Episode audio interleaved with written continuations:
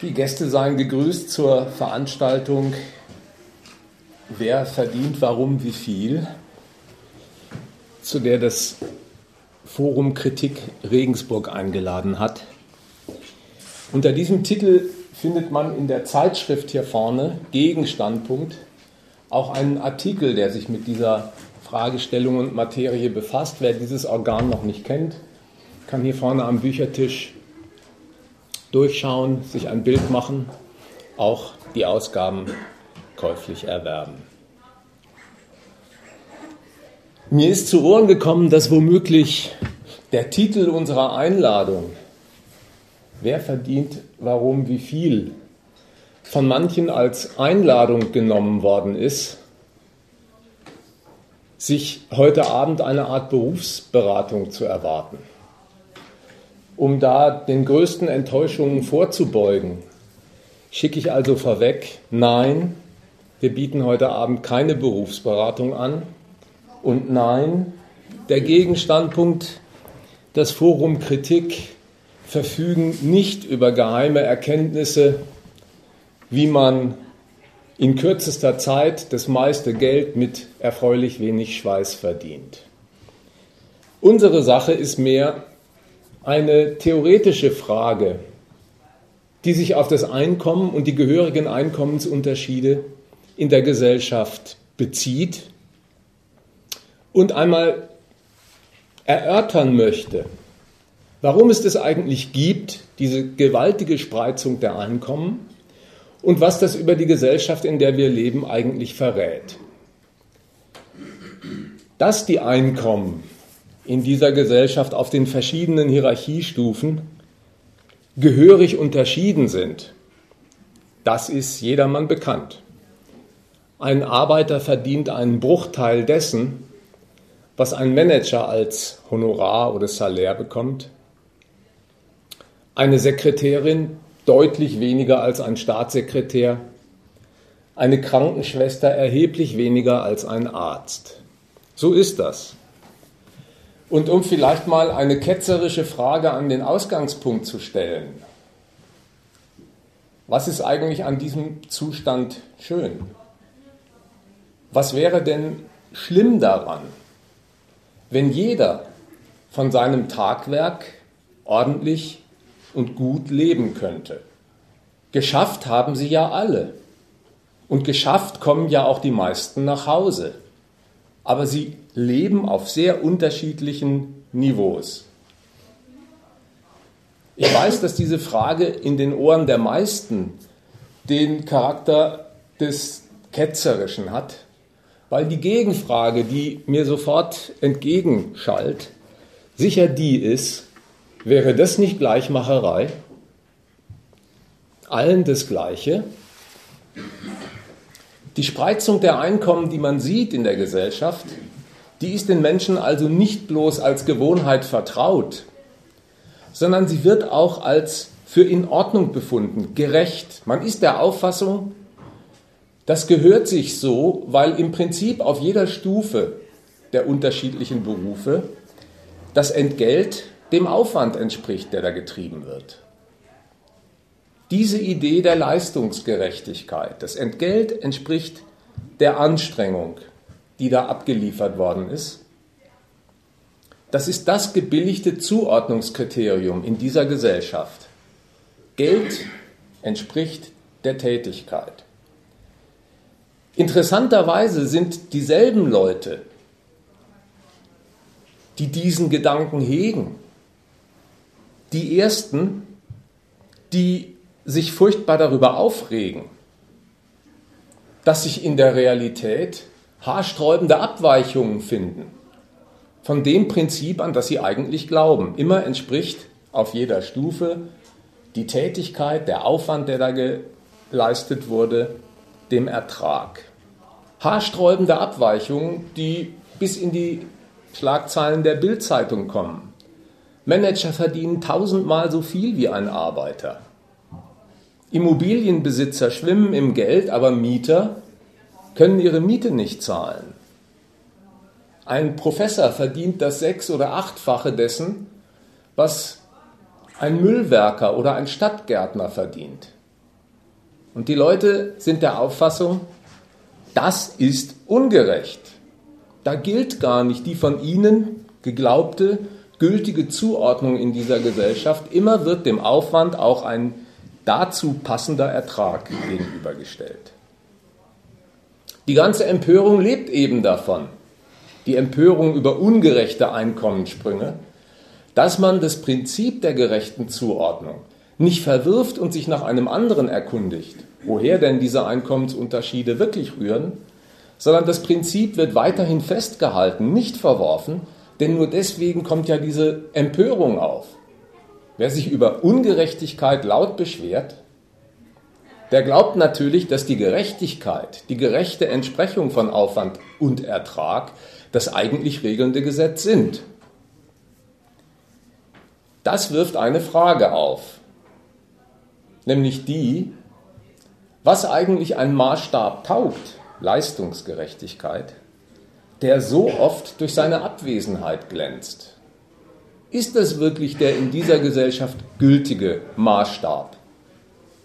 Und warum wird ihm, wenn das so ist, so selten entsprochen? Dem möchte ich im Folgenden nachgehen, in zwei Kapiteln.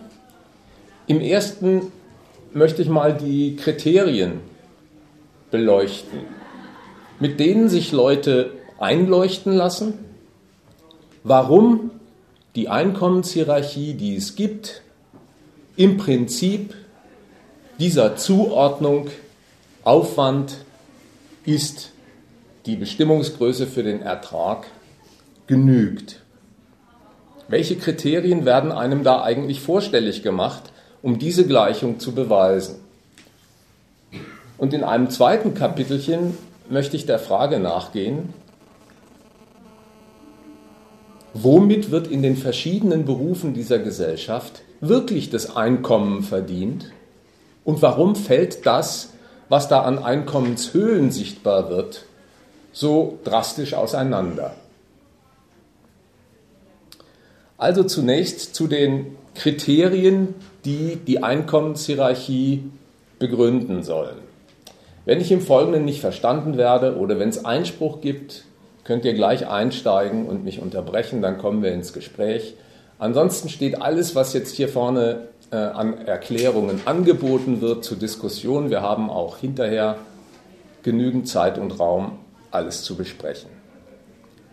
Das erste Kriterium, mit dem diese Einkommenshierarchie in der Regel begründet wird, heißt Leistung ist es die Leistung, die die Menschen erbringen in ihren verschiedenen Berufen, die begründet, was sie verdienen.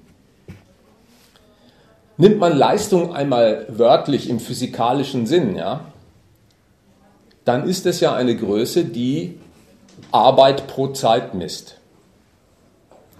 Würde man diesen ernsten, quasi physikalischen Gehalt von Leistung nehmen, dann käme man sofort in Schwierigkeiten.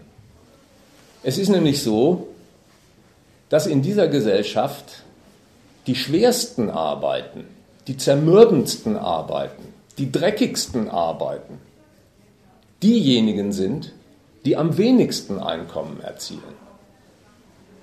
Da habe ich jetzt noch gar keine Theorie bemüht. Ich zitiere einfach ein Faktum. Und dieses Faktum kennt jeder und vor allen Dingen jeder junge Mensch, der sich einmal die Frage vorlegt oder vorgelegt hat, was soll ich werden? Was soll ich werden?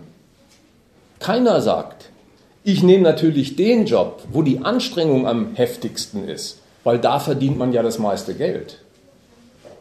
Eher umgekehrt wird gesagt, man muss natürlich zusehen, dass man in einem Beruf landet, wo man möglichst wenig tut, denn da wird das richtige Geld verdient. Natürlich gibt es Arbeitsplätze, bei denen der verdiente Lohn mit der abgelieferten Leistung variiert. Die gibt es. Zum Beispiel in der Fabrikarbeit, wenn Akkordlohn bezahlt wird. Dann wächst mit der Zahl der Stücke auch das Entgelt, das da verdient wird. Dazu später noch mehr.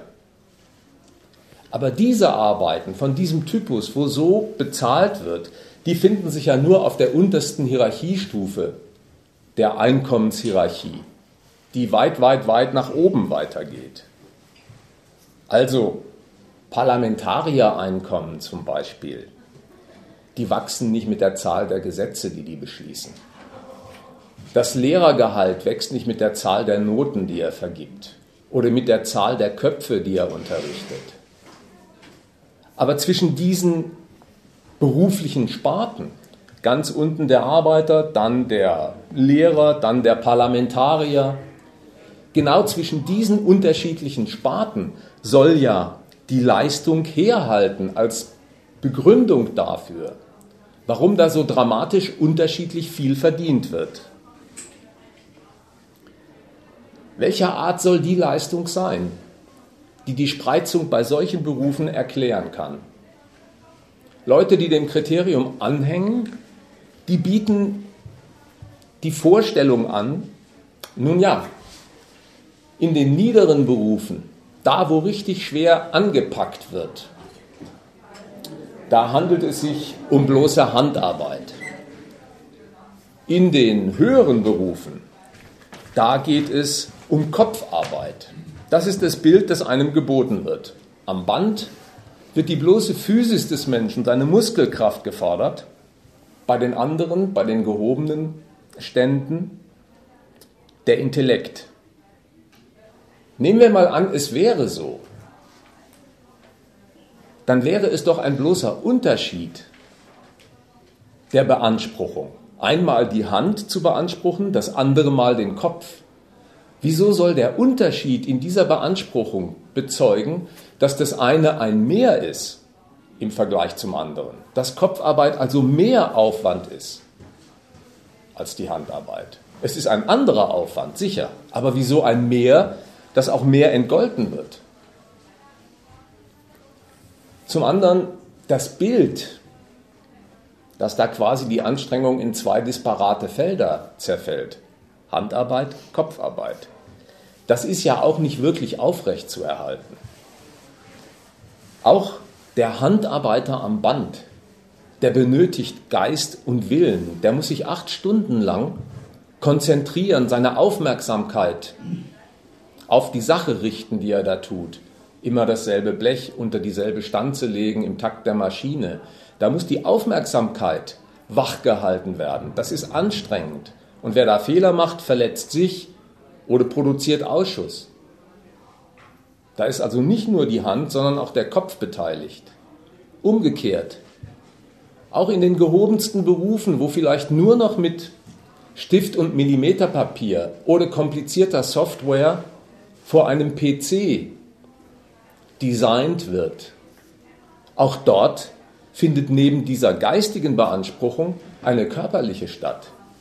Die Hände gehen über das Keyboard, die rechte Hand bedient die Maustaste und klickt und selbst davon, erfährt man, kann man sich Sehnenscheidenentzündungen zuziehen. Auch dort wird Körper beansprucht. Sicher, anders als am Band.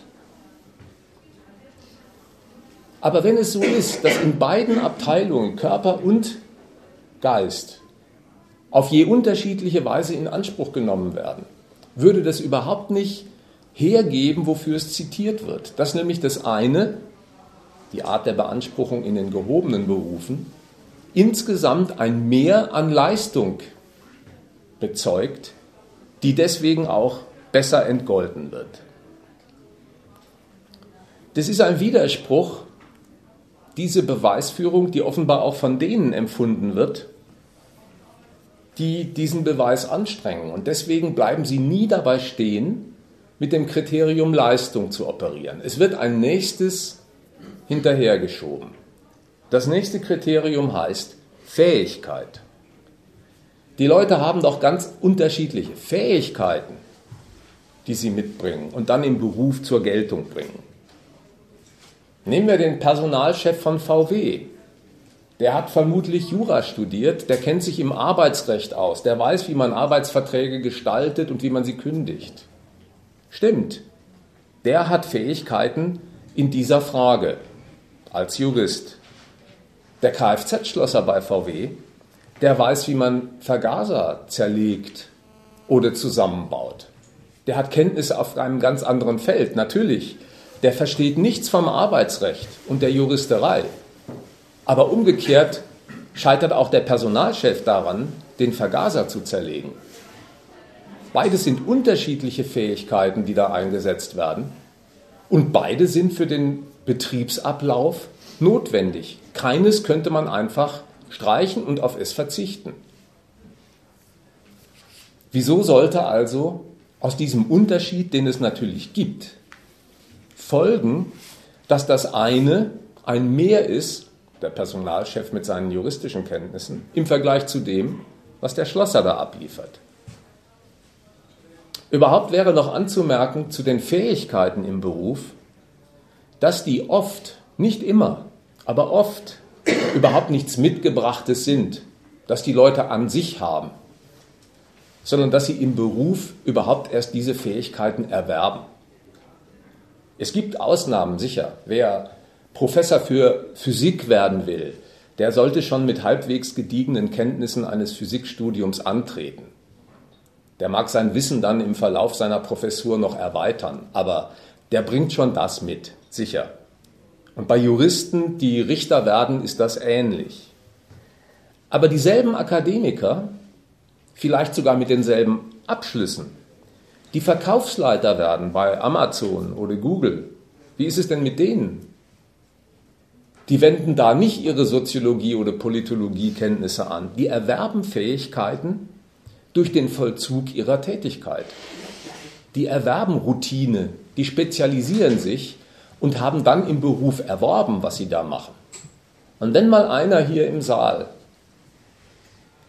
äh, in den Ferien als Werkstudent bei Conti oder BMW war, dann kann er vielleicht sogar meine Behauptung als Erfahrung verifizieren. Der Werkstudent, der zu BMW oder Conti kommt, der wird feststellen, die Ungelernten am Band, die sind ihm in allen Handgriffen haushoch überlegen. Aber nicht wegen der Bildung. Die haben seine akademische Bildung gar nicht, diese Ungelernten. Aber die haben die Routine erworben und sind deswegen fix bei der Sache. Auch das Kriterium Fähigkeit ist deswegen mit einem dicken Fragezeichen zu versehen. Und eigentlich gestehen das auch die ein, die an dieser Beweisführung arbeiten. Denn sie greifen wieder zu einem neuen Kriterium, zu einem nächsten, das sattelfest machen soll, was die ersten beiden nicht hergeben. Verantwortung wird zitiert. Die Verantwortung ist es doch eigentlich, die sehr die beruflichen Stufen voneinander unterscheidet und deswegen auch das unterschiedliche Gehalt begründen. Manager, so erfährt man, tragen Verantwortung für Tausende von Mitarbeitern. Piloten tragen Verantwortung für Hunderte von Passagieren, Ärzte für Hunderte, vielleicht sogar Tausende von Kranken. Sie tragen Verantwortung für viele andere Mitmenschen. Sicher. Und die Krankenschwester? Für wie viel hundert oder tausend Patienten muss die die Pillen korrekt einsortieren und die Spritze richtig setzen? Trägt nicht auch die Verantwortung für ebenso viele Patienten wie der Arzt? Oder der Busfahrer. Ja klar, der fährt nicht jeden Tag von Regensburg nach Mallorca, aber der fährt sehr viel öfter durch die Innenstadt. Mit einem vollbeladenen Bus kommt man da sicher auch locker auf die Passagierzahlen, die ein Pilot von München nach Mallorca chauffiert. Die tragen doch auch Verantwortung für viele andere, ohne dass ihr Gehalt nur in die Nähe der ersten käme. Soeben macht Air Berlin pleite. Die Piloten sind entweder arbeitslos oder müssen bei Germanwings oder EasyJet einsteigen, so man sie lässt, für ein Drittel weniger Gehalt. Selbst das ist schon ein interessanter Fingerzeig in Bezug auf die Tauglichkeit dieses Kriteriums. Wenn die Fluggesellschaften jetzt die Pilotengehälter senken, ist dann vorher deren Verantwortung weniger geworden? Ja, wenn man den Gedanken wörtlich nimmt, kommt er einem sogleich lächerlich vor. Sind da nicht ganz andere Kriterien und Gesichtspunkte im Spiel, wenn die Pilotengehälter gesenkt werden, als dass man sagen könnte, ja, mit geminderter Verantwortung sinkt auch das Gehalt. Auch dieses Kriterium leistet also nicht, was es leisten soll, sodass das nächste aufgegriffen wird. Die Ausbildung. Es gibt Berufe, Physiker, Chemiker, die setzen ein Studium natürlich voraus, wenn man in dieser Profession dann in einem Konzern oder an der Uni tätig wird. Natürlich. Das hohe Entgelt, das die verdienen, das soll man sich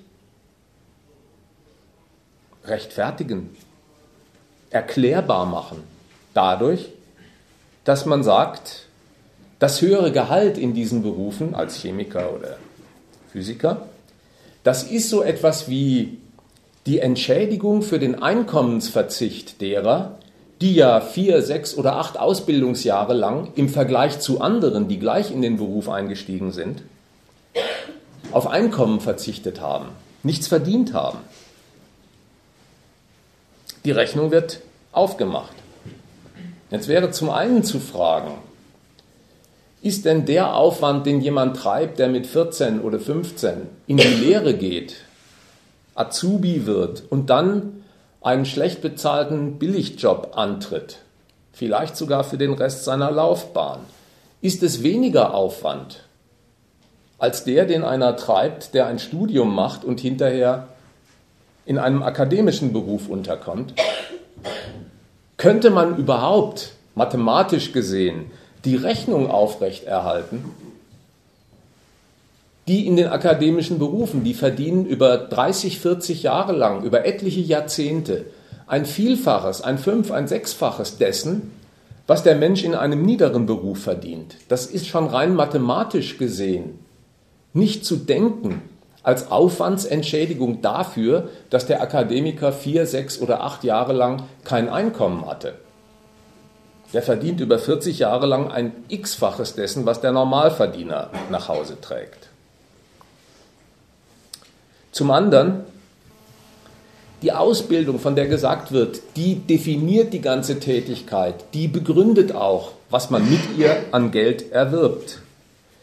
Die ist ja bei Lichte betrachtet überhaupt nicht das entscheidende Kriterium, an dem sich entscheidet, ob und welchen Beruf man ergattert und was man in diesem Beruf zu tun hat. Diese beiden Größen, Ausbildung und Beruf, die hängen eigentlich nur negativ zusammen. Negativ in dem Sinn, ohne einen bestimmten Abschluss, sei es das Abitur, sei es ein akademischer Abschluss der Uni, ohne einen Abschluss dieser Art ist man zur Konkurrenz um manche Berufe gar nicht erst zugelassen. Man bewirbt sich eben nicht als Volksschüler um den Vorstandsposten der Deutschen Bank. Das macht niemand, weil er weiß, in dieser Etage der Konkurrenz kann man sich nur mit anderen Zertifikaten blicken lassen. Und der Zuschlag ist dann mit dem Zertifikat in der Hand gar nicht entschieden. Das hängt an der Konkurrenz und an der Entscheidung des Arbeitgebers. Wenn man dann in dieser Konkurrenz den Zuschlag bekommt, dann ist es auch die Ausbildung nicht, die den Inhalt der Tätigkeit definiert.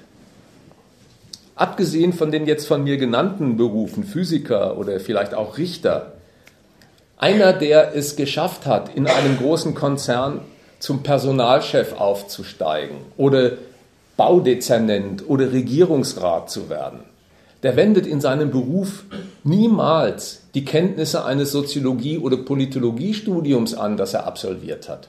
Das hat ihn dazu berechtigt, um diese Posten zu konkurrieren. Was er dort tut, ist durch diesen Studieninhalt überhaupt nicht festgelegt.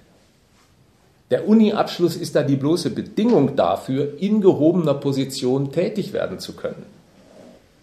Weil das so ist. Deswegen gibt es in den elitären Berufen, wo jemand einmal in eine Führungsposition vorstößt, ohne den akademischen Abschluss, weil er Seilschaften kennt, weil er Be Beziehungen hat, Vitamin B eben.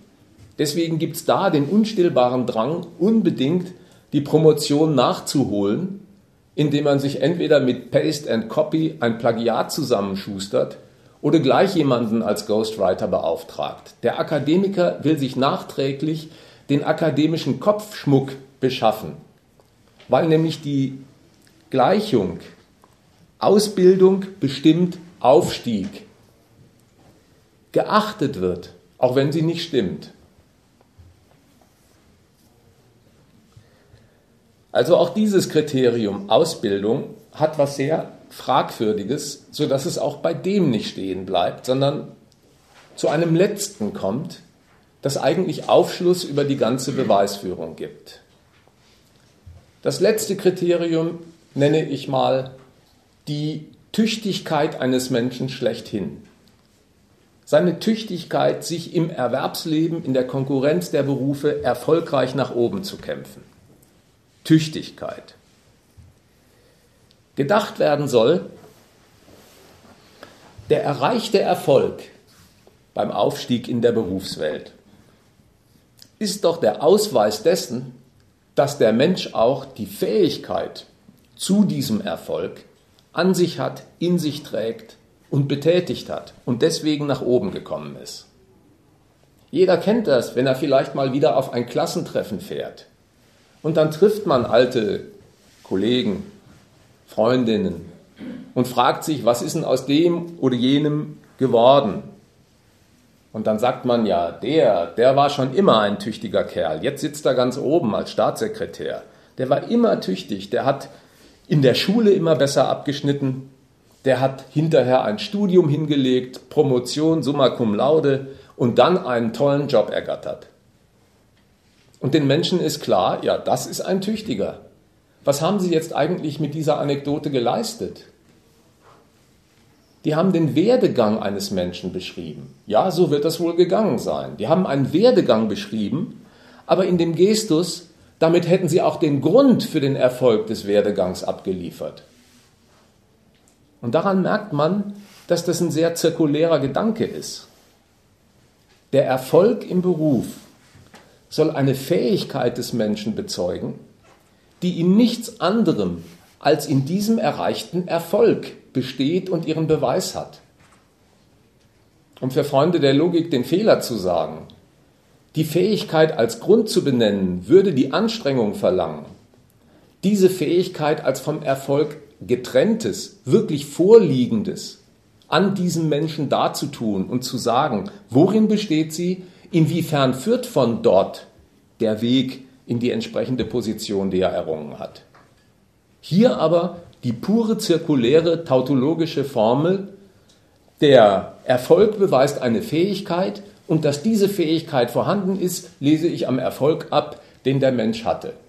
Das sind bloß zwei Namen für ein und dieselbe Sache, der erreichte Erfolg. Dass das diese Auffassung allgemein durchgesetzt ist, davon kann man ausgehen. Aber sie hat auch ihre lächerliche Seite. Die hat auch ihre lächerliche Seite, insbesondere bei den gehobenen Ständen, die Prüfungen durchlaufen müssen, als Akademiker ihren Abschluss brauchen, bevor sie dann endgültig in die gehobenen Positionen der Jobs der Elite vorstoßen können. Prüfungsangst ist der Lackmustest auf die hier aufgestellte Behauptung.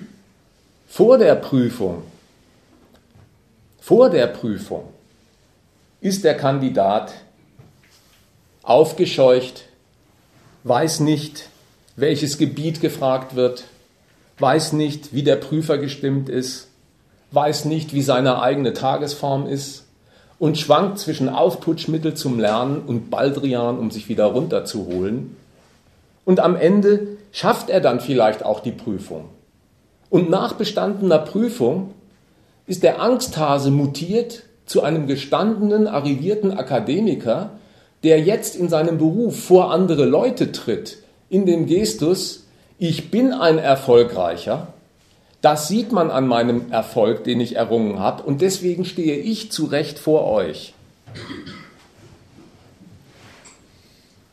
Ab dann, wenn die Prüfung gelaufen ist, ist aus dem Angsthasen ein selbstgefälliger Erfolgstyp geworden, der mit seiner Arroganz seinen Mitmenschen mitunter auch gehörig auf den Senkel gehen kann. Was man daran sieht, um mal den ernsten Gehalt dieser Anekdote vorzuzeigen. Der Erfolgscharakter, der diesem Menschen nachgesagt wird, das ist ein tüchtiger. Der Erfolgscharakter macht nicht den Erfolg. Umgekehrt, der Erfolg, wenn er den eintritt, der produziert den dazu passenden Erfolgscharakter, der in dieser Pose auftritt. Ich habe es im Kreuz, ich bin der Tüchtige, der zu Recht hier steht. Dieses letzte Kriterium,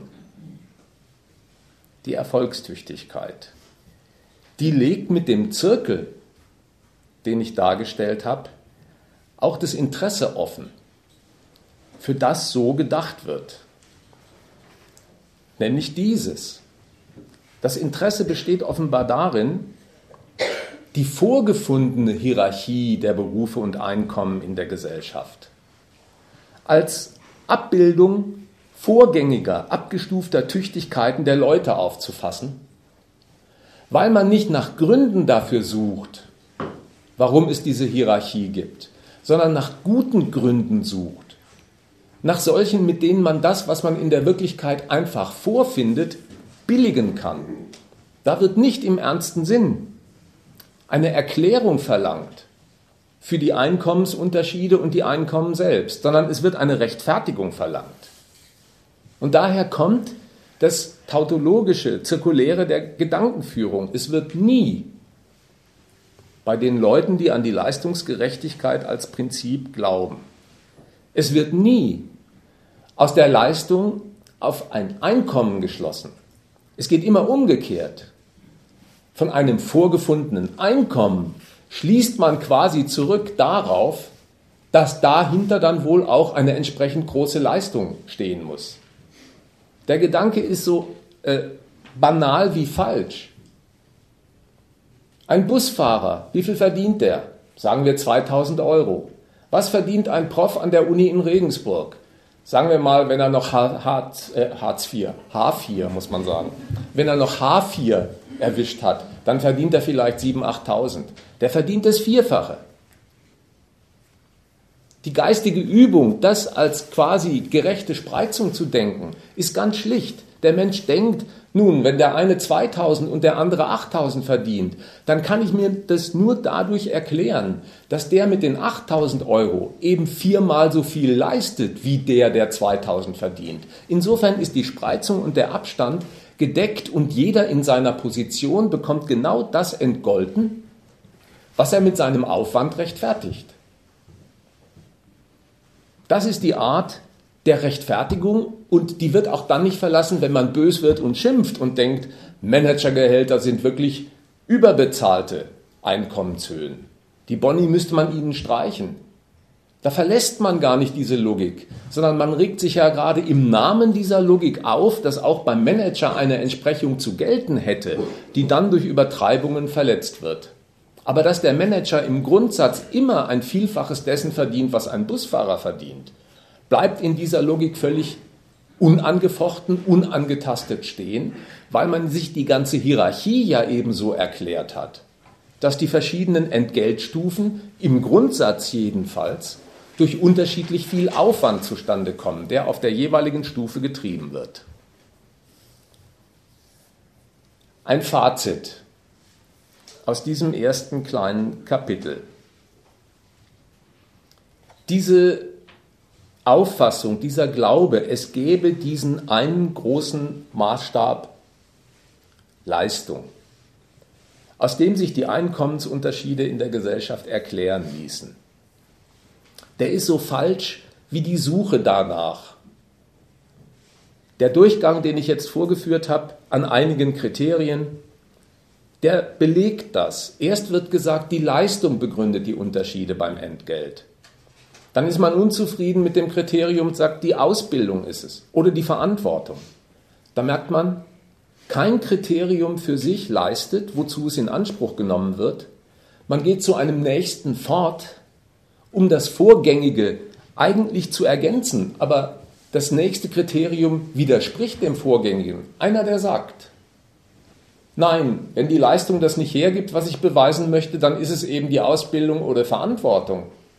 Der sagt, auf dieser Stufe der Argumentation angekommen, das ist egal, wie viel einer leistet. Die Verantwortung ist das Entscheidende.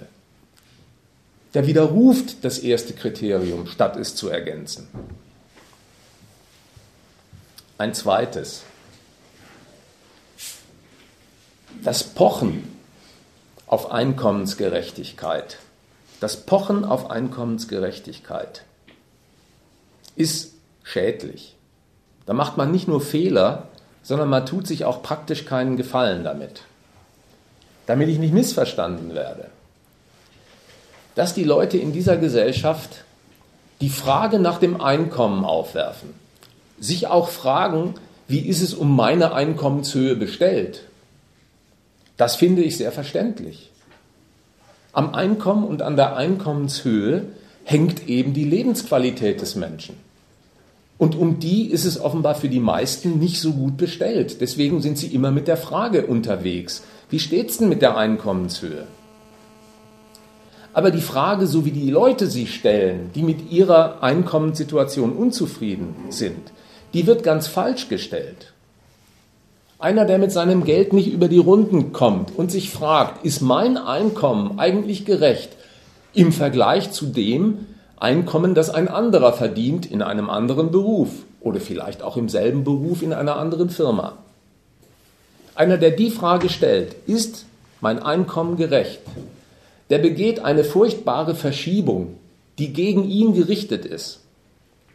Eigentlich muss die Frage, die für seine materielle Situation von Belang ist, heißen, entspricht das Einkommen, das ich verdiene, meinen Bedürfnissen und meinem Bedarf? Das ist es, worum es geht. Die Frage aber wird verschoben dahin, wenn ich nach Einkommensgerechtigkeit suche, entspricht das Einkommen meiner Tätigkeit. Ob das gerecht ist, was ich verdiene, verlangt nicht mehr, dass das verdiente Geld zu meinem Bedürfnis passt, sondern dass das verdiente Geld zur Tätigkeit passt. Als könnte jemand, der mit seinem Geld nicht über die Runden kommt, davon leben, dass sein Geld jetzt gut zu seiner Tätigkeit passt aber nicht zu seinem Lebenswandel. Als könnte man von Gerechtigkeit leben. Das ist das Prekäre, das Verkehrte am Pochen auf Einkommensgerechtigkeit. Und es wird auch dann nicht besser, wenn Leute sich mit dieser, mit dieser Idee aufmachen, im Namen des gerechten Einkommens Forderungen zu stellen. Also sich wirklich aufmachen, praktisch an ihrer Einkommenslage etwas zu ändern. Das tun sie dann zum Beispiel mit der Forderung gleicher Lohn für gleiche Arbeit. Das verlangt ja wohl die Gerechtigkeit. Und Frauen sind aufgetreten mit der Forderung gleicher Lohn für gleiche Arbeit und wollten, dass sie im selben Tätigkeitsfeld auch denselben Lohn beziehen wollen wie ihre männlichen Kollegen. Zunächst einmal die Forderung gleicher Lohn für gleiche Arbeit, die begeht eine fatale Verwechslung. Gleich verdienen ist doch nicht dasselbe wie gut verdienen. Gleich verdienen ist doch nicht dasselbe wie auskömmlich Geld verdienen, von dem man leben kann. Was nutzt denn die Anhebung eines Mindestlohns von 8,50 Euro, wenn der Mann nebenan 9,50 Euro verdient und damit genauso wenig über die Runden kommt wie die Frau? Das Argument hat zudem das Zeug in sich, denjenigen, der in diesem Namen fordernd wird, zu entwaffnen. Gleichheit, gleicher Lohn für gleiche Arbeit, ist nämlich auch dann erfüllt, wenn ich bei dem, der mehr hat als ich, wegnehme. Auch dann ist Gleichheit vorhanden. Und das darf man jetzt nicht einfach auffassen wie eine kleine Logelei. So wird den Leuten, die im Namen der Gerechtigkeit fordernd werden, tatsächlich begegnet. Leute, die ankommen und sagen, beispielsweise die Frauen, die den äh, besseren Männerlohn haben wollen. Ja? Denen wird gesagt, gleicher Lohn für gleiche Arbeit, sagt ihr. Ja, bitte, dann vergleicht doch mal den Frauenlohn von Conti in Regensburg mit dem Frauenlohn in Rumänien bei Nokia. Dann werdet ihr sehen, gleicher Lohn für gleiche Arbeit, euch müsste man die Hälfte oder noch mehr wegnehmen. Das ist ein Zeugnis davon, dass man ärgerlicherweise nicht mehr sein Interesse zum Maßstab für die Geldforderung macht, sondern die Ungleichheit des Geldbezuges namhaft macht, ein Passen des Gelderwerbs zur Tätigkeit verlangt und mit dem Argument in seiner Forderung leicht zu entwaffnen geht. Und daran sieht man, man kann mit Gerechtigkeit argumentieren für eine Lohnerhöhung, aber durchsetzen kann man damit keine einzige Lohnerhöhung. Da müsste man schon praktisch Druck machen. Insofern ist die Idee der Leistungsgerechtigkeit theoretisch verkehrt, praktisch nutzlos. Also kann man sie auch fallen lassen. Und sich lieber der zweiten Frage widmen, zu der ich jetzt einlade, nämlich mal zu untersuchen, wo kommen denn wirklich die Einkommen in dieser Gesellschaft her und warum fallen sie so unterschiedlich aus? Die Berufswelt ist eine bunte Palette. Es gibt Maurer, es gibt Pastoren, es gibt Beamte, Unternehmer, Professoren. Was die alle eint, das ist der Umstand, dass sie mit ihrer Tätigkeit Geld verdienen. Das tun sie alle. Aber dabei fällt auch gleich ein grundsätzlicher Unterschied ins Auge, der auch im Deutschen entsprechende Attribute nach sich zieht. Es gibt Figuren, die nennt man Selbstständige. Und es gibt andere Figuren, die nennt man Unselbstständige. Und damit ist angespielt auf den Umstand, es gibt welche, die Unternehmer gehören dazu, die haben Mittel, ein Vermögen beispielsweise, das sie anlegen können in, einer, in einem Betrieb, in einer Fabrik, um andere daran arbeiten zu lassen und so ihr Vermögen zu vermehren. Manche haben Mittel, die Selbstständigen. Andere haben diese Mittel nicht, die sind mehr Mittel. Die müssen für andere arbeiten. So zerfällt erstmal die Welt es gibt welche, die arbeiten als Unternehmer und es gibt sehr viel mehr, die arbeiten für Unternehmer. Damit ich jetzt nicht missverstanden werde. Auch Unternehmer tun in der Regel was. Auch die gehen einer Tätigkeit nach, die führen Telefonate, die machen Termine, die erspähen Marktlücken. Aber das kann ich auch. Nur, was mache ich mit 20 Marktlücken, wenn ich die erspäht habe? Da merkt man, das ist was, der Unternehmerberuf, den kann man nicht ergreifen. Ich könnte das nicht.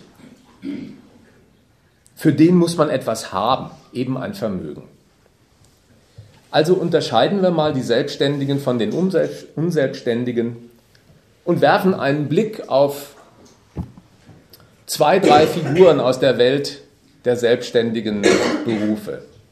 Der Grundeigentümer. Fangen wir mal mit diesem Liebling des Feuilletons an, der Grundeigentümer. Wie verdient ein Grundeigentümer sein Geld? Erste Antwort, durch einen Eintrag ins Grundbuch. Das ist seine Bereicherungsquelle. Der Mann steht im Grundbuch als Eigentümer eines Stücks Gelände, eines Stücks Boden. Ihm gehört ein Stück Land. Kraft staatlicher Gewalt als Eigentum im Katasteramt zugeschrieben. Ausschließliche Verfügung gebührt ihm. Er verfügt über ein Stück Land. Über ein Stück Land, das er selber nicht braucht, weder zum Wohnen, um dort ein Wohnhaus zu errichten, noch zum Arbeiten, um dort eine Fabrik hinzustellen oder als Bauer den Acker zu pflügen. Er verfügt über ein Stück Land ausschließlich das er nicht braucht, aber das andere brauchen. Eben als Grundlage fürs Wohnen, oder fürs Produzieren, um eine Gewerbehalle oder eine Fabrik draufzustellen. Deswegen kann der jetzt, der Grundeigentümer, aus der bloßen Überlassung eines Geländes, das er nicht, aber andere sehr wohl brauchen, Pacht- oder Mietzins ziehen. Das ist die Erwerbsquelle, die für ihn anfängt zu sprudeln. Und wie gut die das tut, das hängt an zwei Umständen. Das eine ist, was hat dieser Boden für Qualitäten aufzuweisen? Da ist zum Beispiel die Lage eines Bodens ein wichtiger Gesichtspunkt, wenn es zum Beispiel darum geht, dass IKEA ein Gelände sucht für seine neue Gewerbehalle. Da ist Stadtnähe ein Merkmal, das den Boden werthaltig macht. Fruchtbarkeit des Bodens, wenn ein Agrarkonzern eine Fläche sucht, um Ackerbau zu treiben, ist ein anderer Gesichtspunkt.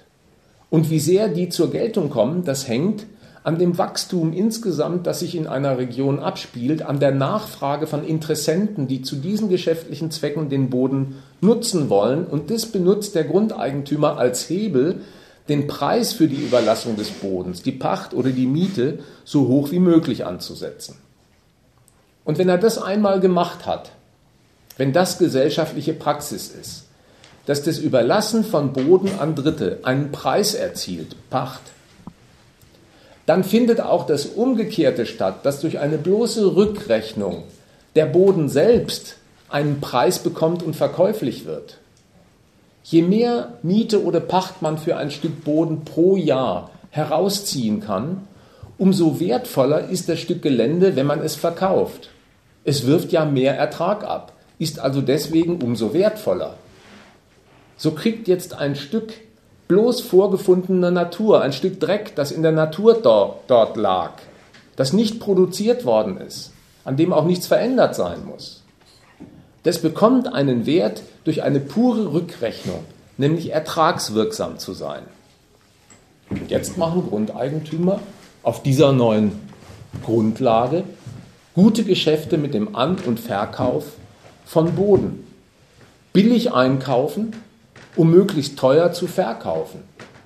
Und wo es um diese einfache Geschäftspraxis geht, da kommt es auf den Riecher des Menschen an, aber viel mehr noch darauf, dass er gute Kontakte in die Politik hat und vielleicht den Baudezernenten kennt und vielleicht mal mit dem einen Heben geht und eine Tüte unter dem Tisch durchreicht, sodass er als erster erfährt, wann in Oberisling der Acker dort Bauland wird dann hat er ihn morgen gekauft und übermorgen für das Zehnfache verkauft und schon ist unser Grundeigentümer ein gemachter Max.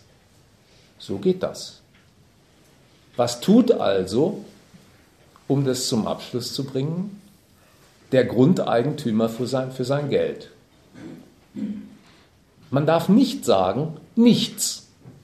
Das würde nicht stimmen. Der tut was. Der knüpft Kontakte, der sondiert den Markt, der schreibt vielleicht sogar Inserate oder Briefe an die Baubehörden. Nur aus dieser Tätigkeit des Grundeigentümers folgt sein Einkommen nicht. Sein Einkommen folgt aus seinem Verfügungsmonopol über ein Stück Land, aus dem Eigentum, das der Staat als Institut in seiner Verfassung heilig spricht, das ihm gestattet, aus der Überlassung an Dritte, die ein Gelände brauchen, das er nicht braucht, Geld zu schlagen. Um den Witz dieser Einkommensquelle deutlich zu machen, ist es hilfreich, eine zweite Kategorie von Grundeigentümer zu betrachten und den mal an die Seite zu stellen. Ich rede vom Bauern. Das ist interessant. Bauern sind ja auch Grundeigentümer. Die besitzen Acker, Wiese,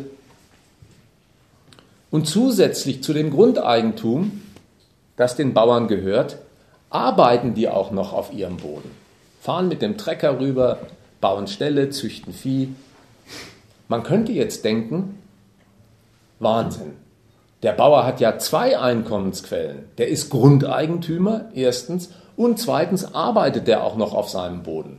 Der müsste doch steinreich sein, der Mann. Man weiß aber, die meisten Bauern sind arm. von großen Agrarkonzernen abgesehen. Die Bauern sind arm, die pfeifen so ziemlich auf dem letzten Loch. Warum ist es eigentlich so? Da merkt man was über die Wucht des Eigentums. Der Boden, der bei unserem ersten Grundeigentümer so wunderbar einkommenswirksam wirkt, der Boden, der ist für den Bauern gar keine eigenständige Bereicherungsquelle. Der kann den Boden ja gar nicht Dritten überlassen und dafür Geld verlangen. Er braucht ihn ja selber, weil er ihn beackern muss. Natürlich könnte er seinen Boden anderen überlassen, aber dann würde er seine Existenz als Bauer aufgeben. Wenn er Bauer ist, dann braucht er diesen Boden, um den zu bearbeiten. Und daraus erhält das Eigentum jetzt am Boden. Das wird nur da als eigenständige Geldquelle, wo man es selbst nicht braucht. Sobald man das Ding braucht, ist es damit vorbei. Der Bauer bearbeitet also seinen Boden. Und das hat in der Welt der Marktwirtschaft seine Tücken. Der will möglichst viel Produkt pro Hektar aus seinem Acker schlagen und das Produkt möglichst teuer verkaufen. Wie gut es gelingt, ist die Frage der Konkurrenz am Markt.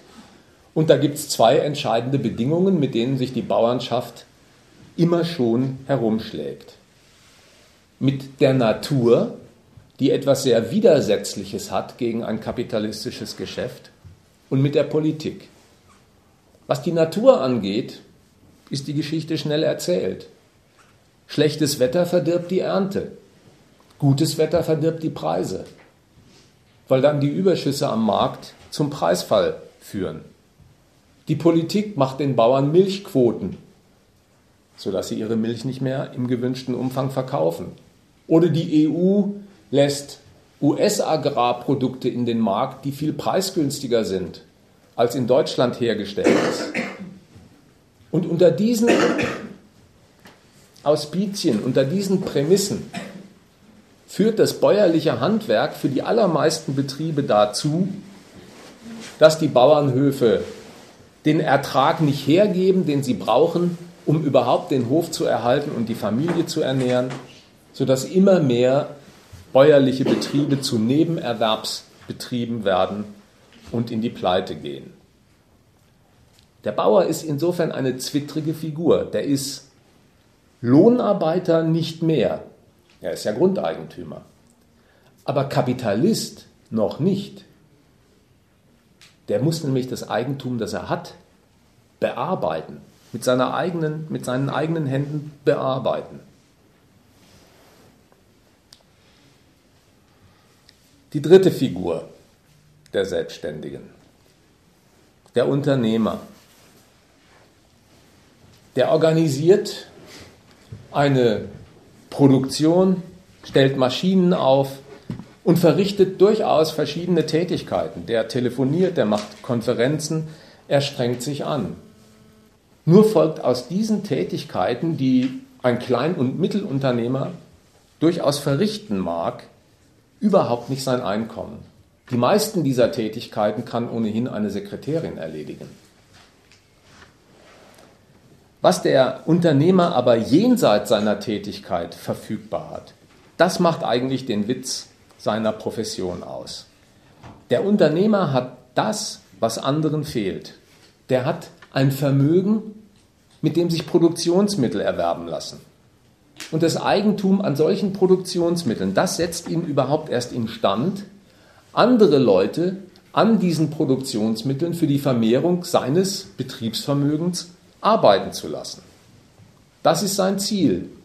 Der will das Vermögen, das in seinem Betrieb steckt, zum Wachsen bringen, um aus diesen Überschüssen seines Betriebes auch ein gehöriges Einkommen für sich abzuzweigen. Das tut er. Also weil es um das geht, gewinnbringende Ware soll in diesen Betrieben hergestellt werden. Deswegen ist die Einstellungsbedingung für alle Arbeiter und Angestellten, die ein solcher Betrieb einkauft, dass die mehr leisten, als sie kosten, dass aus ihrer Leistung mehr Ertrag geschlagen wird, als an Aufwendungen für sie weggezahlt werden muss, Dass also die anfangs diskutierte Gleichung, die Leistung entspricht dem Entgelt, ausdrücklich nicht gelten darf, sonst käme der Überschuss nicht zustande. Es ist das Kommando über fremde Arbeit, das hier als Geldquelle für den Unternehmer wirkt. Wie sehr die dann wirkt, das ist mit der bloßen Organisation seiner Fabrik noch nicht entschieden. Das hängt an der Konkurrenz am Markt und da können auch fleißige Unternehmer scheitern, weil andere Unternehmer gerade so wie er die Belegschaft auf Höchstleistung getrimmt haben und deswegen am Markt sich wechselseitig ausstechen. Aber das ist die Quelle seines Einkommens, die Ausnutzung fremder eingekaufter Arbeit, Kraft eines Vermögens, das er hat. Dass das wirklich der Witz ist, das belegt eine spezielle Figur unter den Unternehmern, quasi als Personaleigenschaft, der Aktionär. Wenn ein Unternehmen hinreichend groß ist, dann wird es eine Aktiengesellschaft. Und Leute, die hinreichend viel Geld haben, davon gibt es einige, die kaufen die Anteilsscheine dieser Unternehmen, die kaufen Aktien und kassieren dafür Dividenden. Der Aktionär ist Eigentümer an einem Vermögen und hat eine Fabrik noch nie im Leben von innen gesehen, verdient aber prächtig an der Investition in diese Anlagen. Pures Eigentum am Betrieb, das ist es, was dem Einkommen abwirft. Keine weitere Tätigkeit sonst.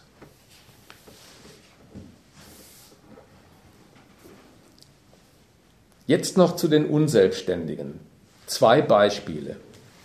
Ich will gar keine komplette Palette der beruflichen Vielfalt hier beleuchten und abliefern, sondern einige prägnante Beispiele darlegen. Die Unselbstständigen. Es gibt Staatsdiener, Politiker, Beamte, Richter, Polizisten, aber auch Müllwerker, Stadtgärtner. Die Konkurrenzwelt, von der wir heute Abend reden, die ist von Gegensätzen verschiedenster Art durchsetzt. Käufer und Verkäufer stehen in einem Gegensatz bezüglich des Preises der Waren, die da kontrahiert werden.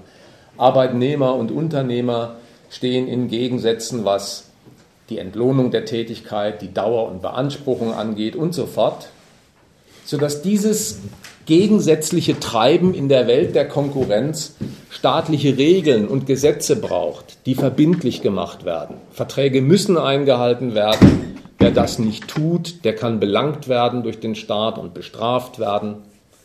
Konkurrenz braucht Gesetze und Regeln und die Gewalt setzt sie. Politiker beschließen solche Gesetze Richter, Polizisten setzen sie durch, sodass sich die Frage stellt, wovon werden eigentlich solche Funktionäre staatlicher Macht bezahlt? Die produzieren ja nichts Verkäufliches, sodass man aus dem Erlös Einkommen erzielen könnte. Wovon werden die eigentlich bezahlt? Ja, bezahlt werden sie aus dem Staatshaushalt aus Geldern, über die der Staat verfügt, obwohl auch der Staat keine Institution ist, die arbeitet, Geld verdient.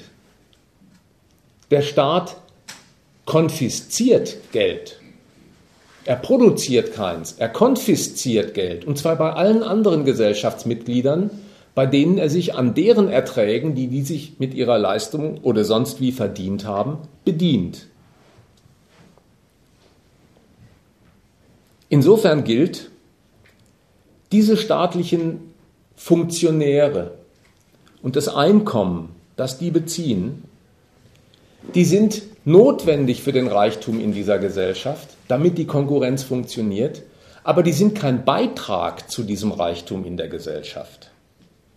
Die Macht, die für diese Konkurrenzgesellschaft nötig ist, mit all ihren Funktionen, die schafft Einkommen für diejenigen, die die Funktionen verrichten.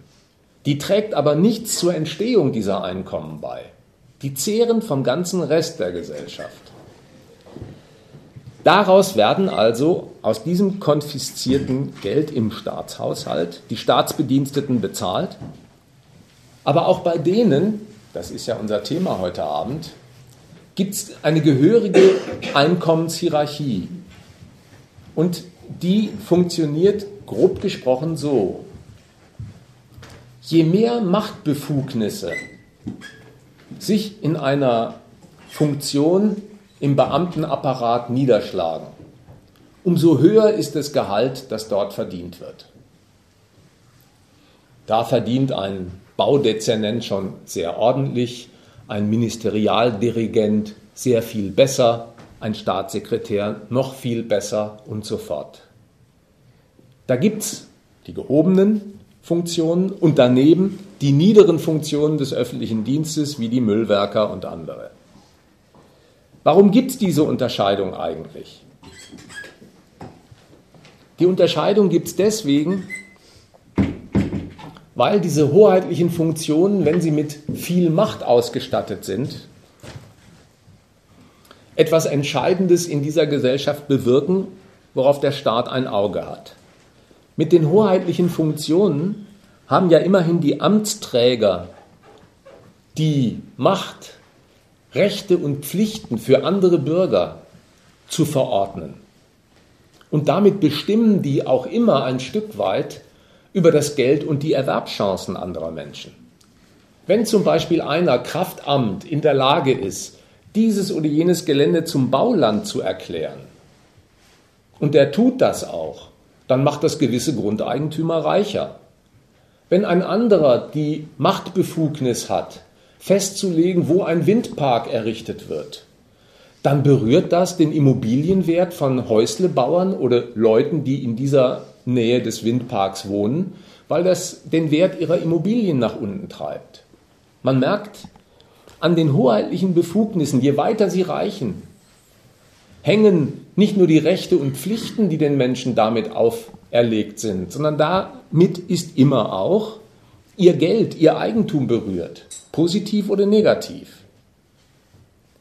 Das ist der Grund dafür, dass das Bedürfnis des normalen Bürgers geweckt wird, hoheitliche Entscheidungen so zu beeinflussen, dass sie zu seinen Gunsten ausgehen. Deswegen sind Normalos darauf aus, per Bestechung nachzuhelfen, dass die Entscheidung über Bauland oder Windpark zu eigenen Gunsten gefällt wird.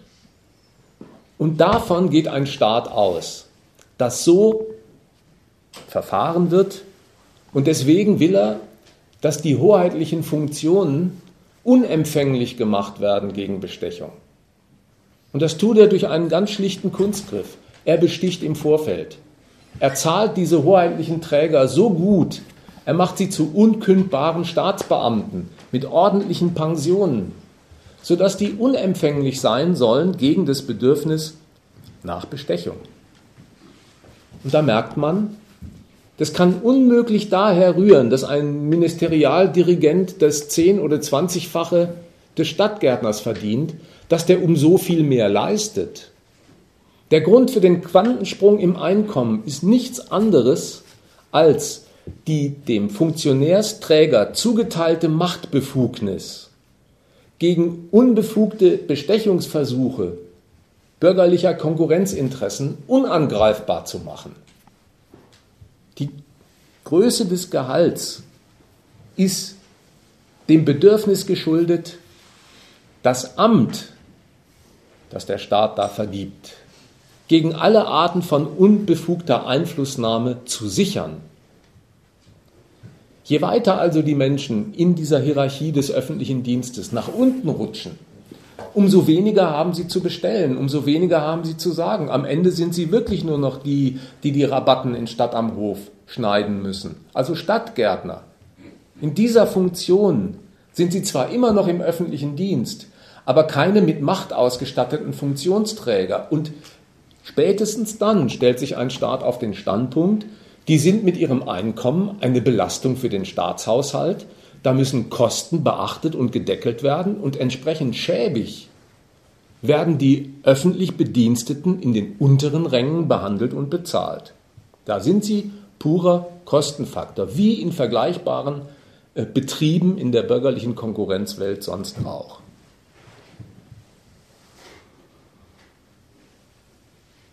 Das zweite Beispiel, das ich präsentieren möchte, ist der Lohnarbeiter.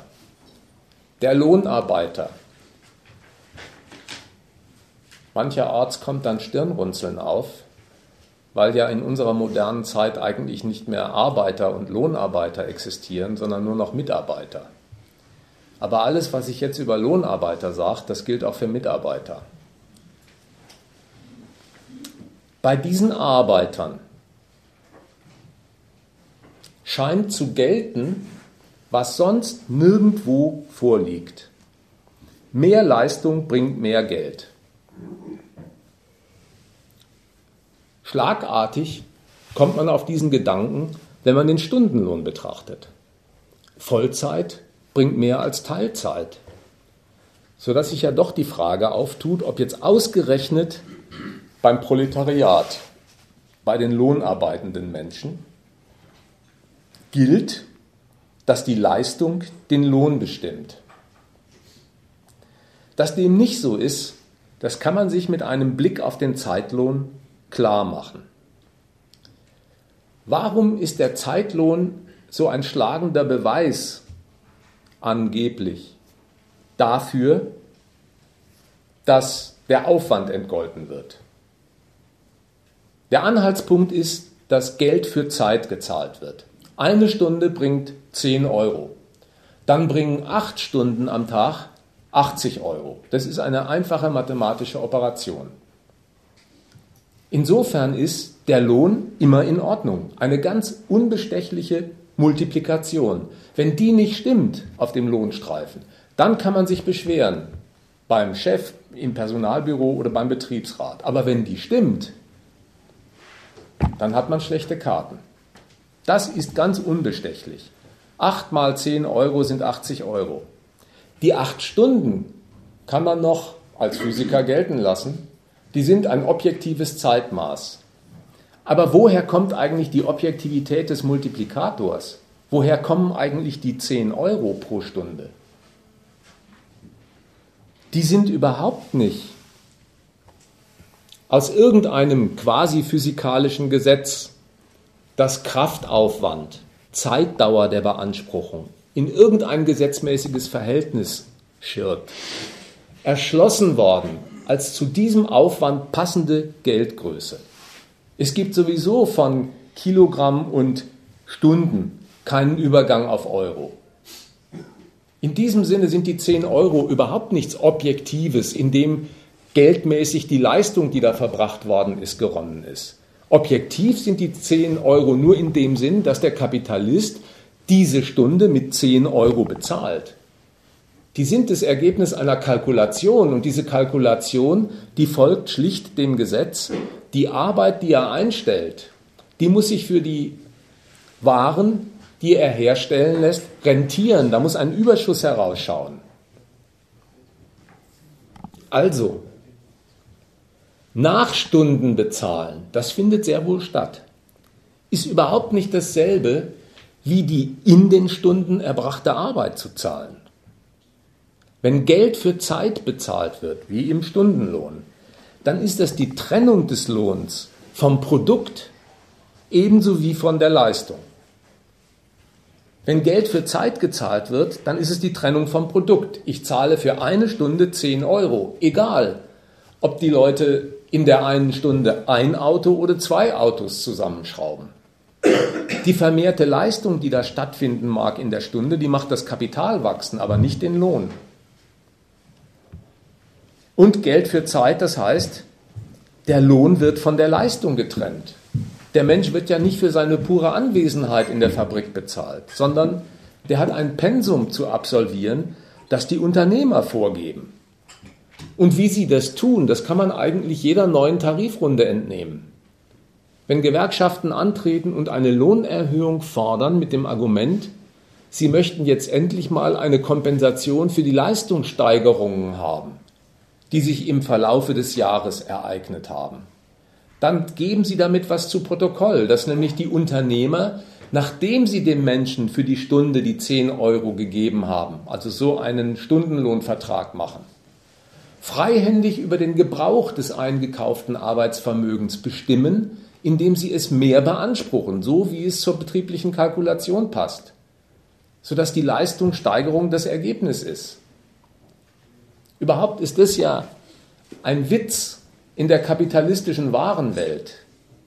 Wo gibt es denn sowas, dass nach dem Verkauf einer Ware hinterher ein Streit entbrennt zwischen Käufer und Verkäufer über den Gebrauch der Ware?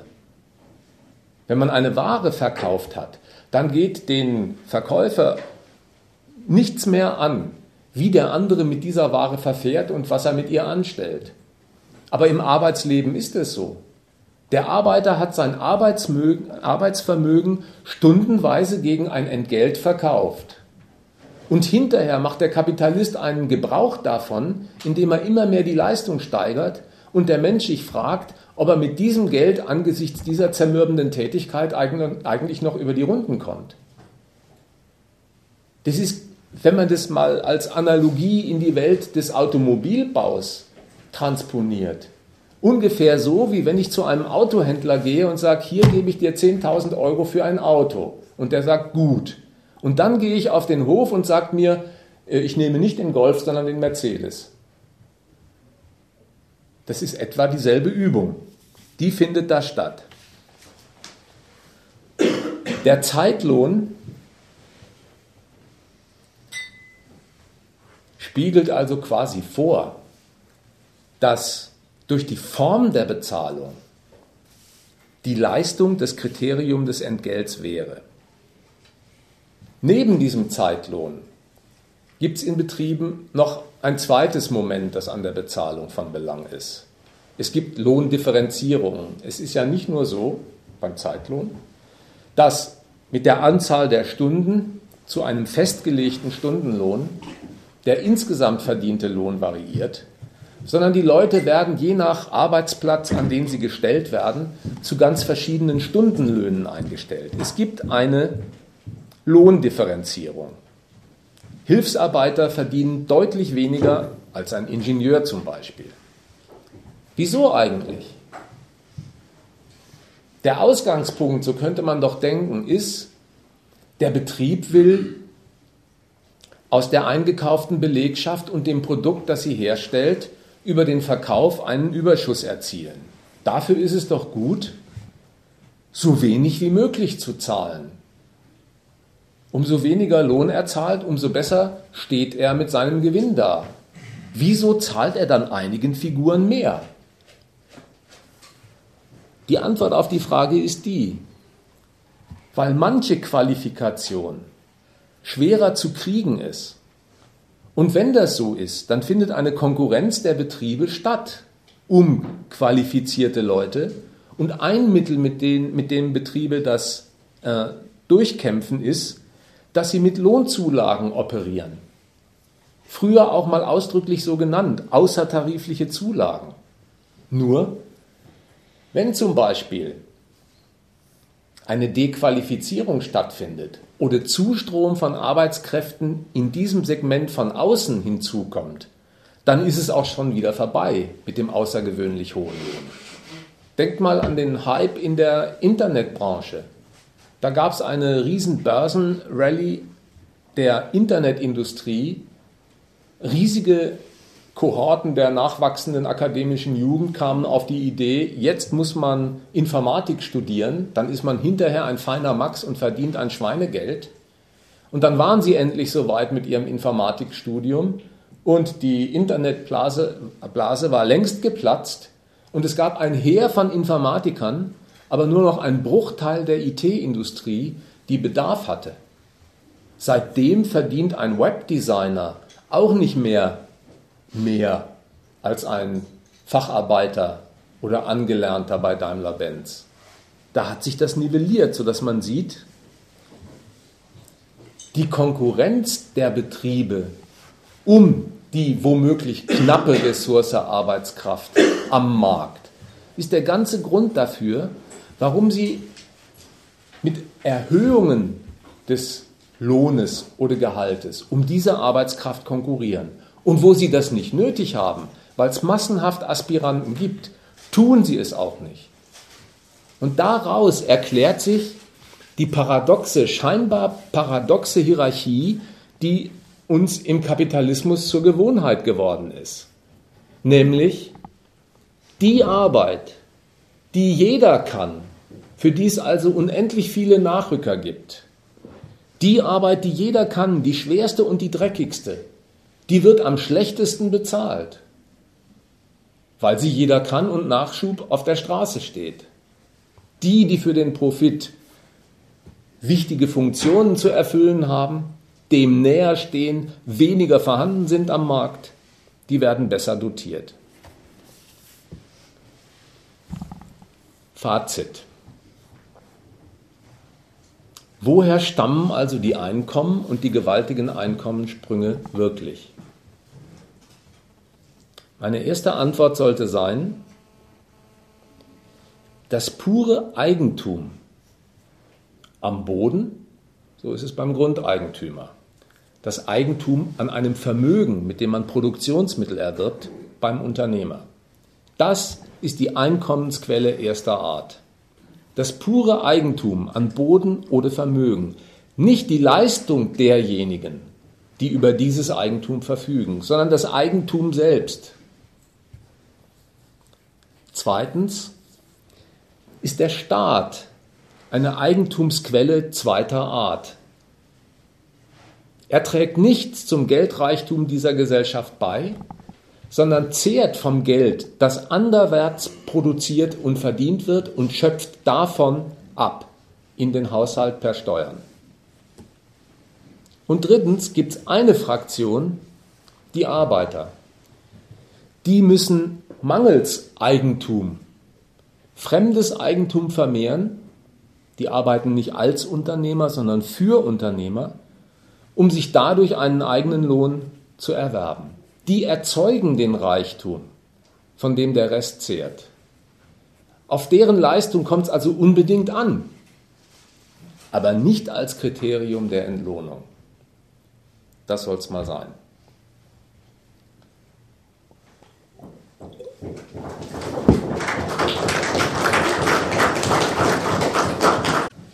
Also es ist jetzt bloß eine kleine Ergänzung und wahrscheinlich ist es mit dem Gesagten eh schon klar Beispiele, die du im ersten Teil angeführt hast bei Verantwortung, dass ein Pilot so viel mehr verdient als ein Busfahrer oder ein Pilot so viel mehr als eine Krankenschwester. Äh,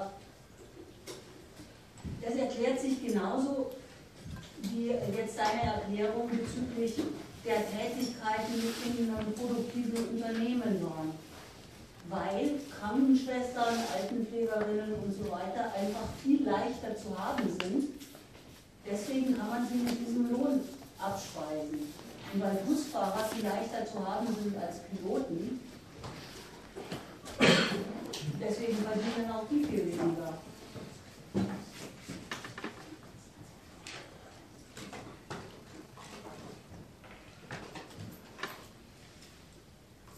Und wenn sie im Übermaß vorhanden sind, wie nach der Pleite von Air Berlin, kann man auch die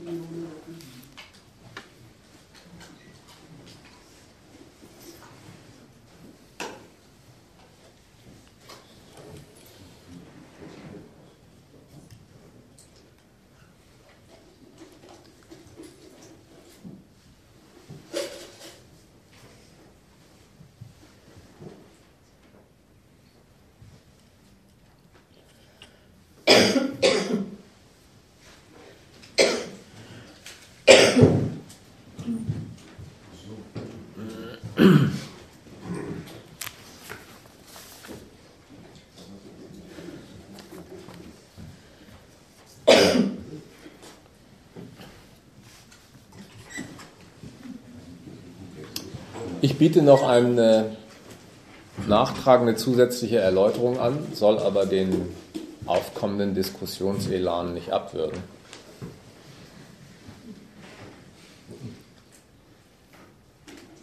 nämlich bezüglich der Lohndifferenzierung in Betrieben. Es gibt auch da einen starken Anhaltspunkt für die Auffassung, das ist doch wirklich so, dass in den Betrieben auf den verschiedenen Stufen, auf den verschieden ausgestatteten Arbeitsplätzen, das bezahlt wird, was dort an jeweiliger Tätigkeit und Leistung erbracht wird. Ich meine damit die gewerkschaftliche Arbeitsplatzbewertung. Es ist ja eine Sache, ob ein Unternehmer nach dem dargestellten Muster kalkuliert und sich auf den Standpunkt stellt, ja, wenn aus der Belegschaft Gewinn geschlagen werden muss, dann ist es so, je ergiebiger die Leistung und je niedriger der Lohn, umso besser steht es um das produzierte Warenquantum und den Erlös und damit um den Gewinn. Und wenn jetzt wegen der Knappheit der Ressource Arbeitskraft Betriebe um manche Berufe konkurrieren und deswegen mehr bezahlen, dann ist das das Ergebnis ihrer Konkurrenz und ihrer Kalkulation, wenn sie im Betrieb sich auf den Standpunkt stellen, sie bezahlen einem Ungelernten am Band deutlich weniger, einem Facharbeiter mit Meisterbrief schon mehr und einem Ingenieur noch mehr. Das ist das Resultat der Kalkulation eines Kapitals oder der kapitalistischen Firmen. Und mit der Dauer der Zeit, in der so kalkuliert wird, gewinnt es auch eine gewisse Festigkeit. Aber dabei ist es ja nicht geblieben. Gewerkschaften streiten ja heute mit Unternehmen in ihren Tarifverhandlungen um die Arbeitsplatzbewertung und stehen auf dem Standpunkt, Sie trauen nicht einfach der freien Kalkulation der Kapitalisten zu, dass die mit ihren Entgeltunterschieden auf den verschiedenen Stufen wirklich genau die Leistung trifft, die da verrichtet wird, die da erbracht wird. Sodass die Gewerkschaften darauf dringen, diese Zuordnung, die muss geprüft und wirklich genau und gerecht justiert werden. Dadurch erst, durch dieses Hinzutreten der Gewerkschaft, kriegt das, was ausgänglich bloß das Ergebnis kapitalistischer Kalkulation ist, den Stempel aufgedrückt. Das ist ein von allen gesellschaftlichen Kräften, auch von der Vertretung der Arbeitnehmer, gebilligtes Verhältnis von Leistung und Ertrag auf jeder Entgeltstufe. Ein wirklich gerechtes.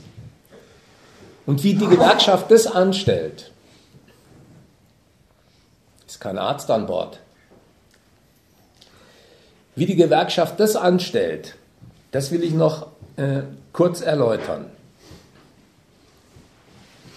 Die macht zusammen mit Kapitalisten, auch im Streit mit ihnen, wie das zu gehen hat, eine Arbeitsplatzbewertung. Da wird eine Merkmalliste für jeden Arbeitsplatz aufgestellt einkommenswirksame Merkmale des Arbeitsplatzes sind natürlich nur solche, die an Arbeitsplätzen gefragt werden. Da kommt eine Liste von Merkmalen, nämlich die Ausbildung, die einer braucht, um diesen oder jenen Arbeitsplatz auszufüllen, die Berufserfahrung, die er hat oder haben muss, die Verantwortung, die er hat über andere Mitarbeiter, die er führt oder kommandiert und so fort.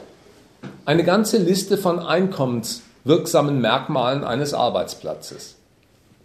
Nur ein solcher Arbeitsplatz, der all diese Merkmale abruft, ist einer, der gut dotiert ist. Es ist die Vorstellung, als hätte man einen Arbeitnehmer vor sich mit einem Leistungsbogen von 100 Prozent, aufgespaltet in verschiedene einzelne Kategorien, von denen verschiedene abgerufen werden. Und nur wenn alle zugleich abgerufen werden, verdient er ein hundertprozentiges Einkommen. Das ist die Vorstellung. Diese Vorstellung stellt zum ersten schon mal klar, was ein Arbeiter oder Angestellter an Qualifikationen sonst noch so mitbringt und drauf hat und kann, welche Fremdsprachen der beherrscht, welche Informatikkenntnisse der auch noch hat. Das ist nicht relevant. Relevant sind die Merkmale, die der Arbeitsplatz imstande ist abzufordern. Die werden aufgelistet, andere nicht. Wenn man das jetzt tut, dann ist diese Art unmittelbar damit verknüpft, dass automatisch für das Gros der Arbeitsplätze in einem Betrieb Lohnminderung angesagt ist. An den allermeisten Arbeitsplätzen fehlt eben, was nach dieser Liste überhaupt nur einkommenswirksam wäre. Also sagen wir mal das äh, Leistungsmerkmal Ausbildung. Naja, vielleicht verlangt man in der äh, Etage der Lohnbuchhaltung, dass jemand Kenntnisse in BWL oder Buchführung hat. Bei einem Ungelernten oder Angelernten am, am Band verlangt man Ausbildung nicht. Also wird abgehakt, Ausbildung fehlt als Merkmal. Oder nehmen wir den Gesichtspunkt Verantwortung. Ja, einer, der am Band steht und Räder anschraubt oder Kabelbäume einzieht, bei dem wird festgehalten, das Kriterium Verantwortung liegt nicht vor, denn der kommandiert ja nicht andere Gruppen, die er einteilt und führt, sondern der unterliegt ja bloß dem Maschinentakt. Verantwortung nimmt er also nicht wahr. Wirkt also wieder lohnmindert. Und das perfide an dieser Art der Betrachtung ist, dass Fähigkeiten, die an diesem Arbeitsplatz des An- oder Ungelernten ausdrücklich nicht gewünscht sind, Studium, Kommando über andere, so beurteilt werden, wie wenn das das Vorenthalten einer Leistung wäre, das deswegen auch nicht zum Entgelt berechtigt. Und insofern führt diese Art der gerechten Bewertung der Arbeitsplätze wie von selbst dazu, dass die härtesten, die miserabelsten, die schlechtesten Arbeiten am schlechtesten bezahlt werden. Da, wo einer immer wieder dieselben zermürbenden Handgriffe tun muss, acht Stunden am Tag, für den gilt wenig Ausbildung, keine Berufserfahrung, keine Verantwortung. Der muss ja nur dem Takt der Maschine folgen, darauf seine ganze Aufmerksamkeit richten, hat also eine völlig stupide, bornierte Tätigkeit auszuhalten und dafür seinen ganzen Grips und seine Aufmerksamkeit anzustrengen. Das, diese Anstrengung wird gar nicht als diese genommen, sondern als das Fehlen von 95 anderen Arten von Beanspruchung, die an diesem Arbeitsplatz aber gar nicht verlangt und erwünscht sind. Ja, es tut mir leid, dann stelle ich mir trotzdem die Frage. Also ich bin Krankenschwester auf einer Intensivstation mhm. und ich verdiene trotzdem noch weniger als jemand, der ähm, am Band arbeitet. Und ich habe die Verantwortung und ich habe jeden Tag Menschenleben in der Hand, aber verdiene trotzdem weniger als jemand, der am Band ist. Wo rechtfertige ich das Ganze noch?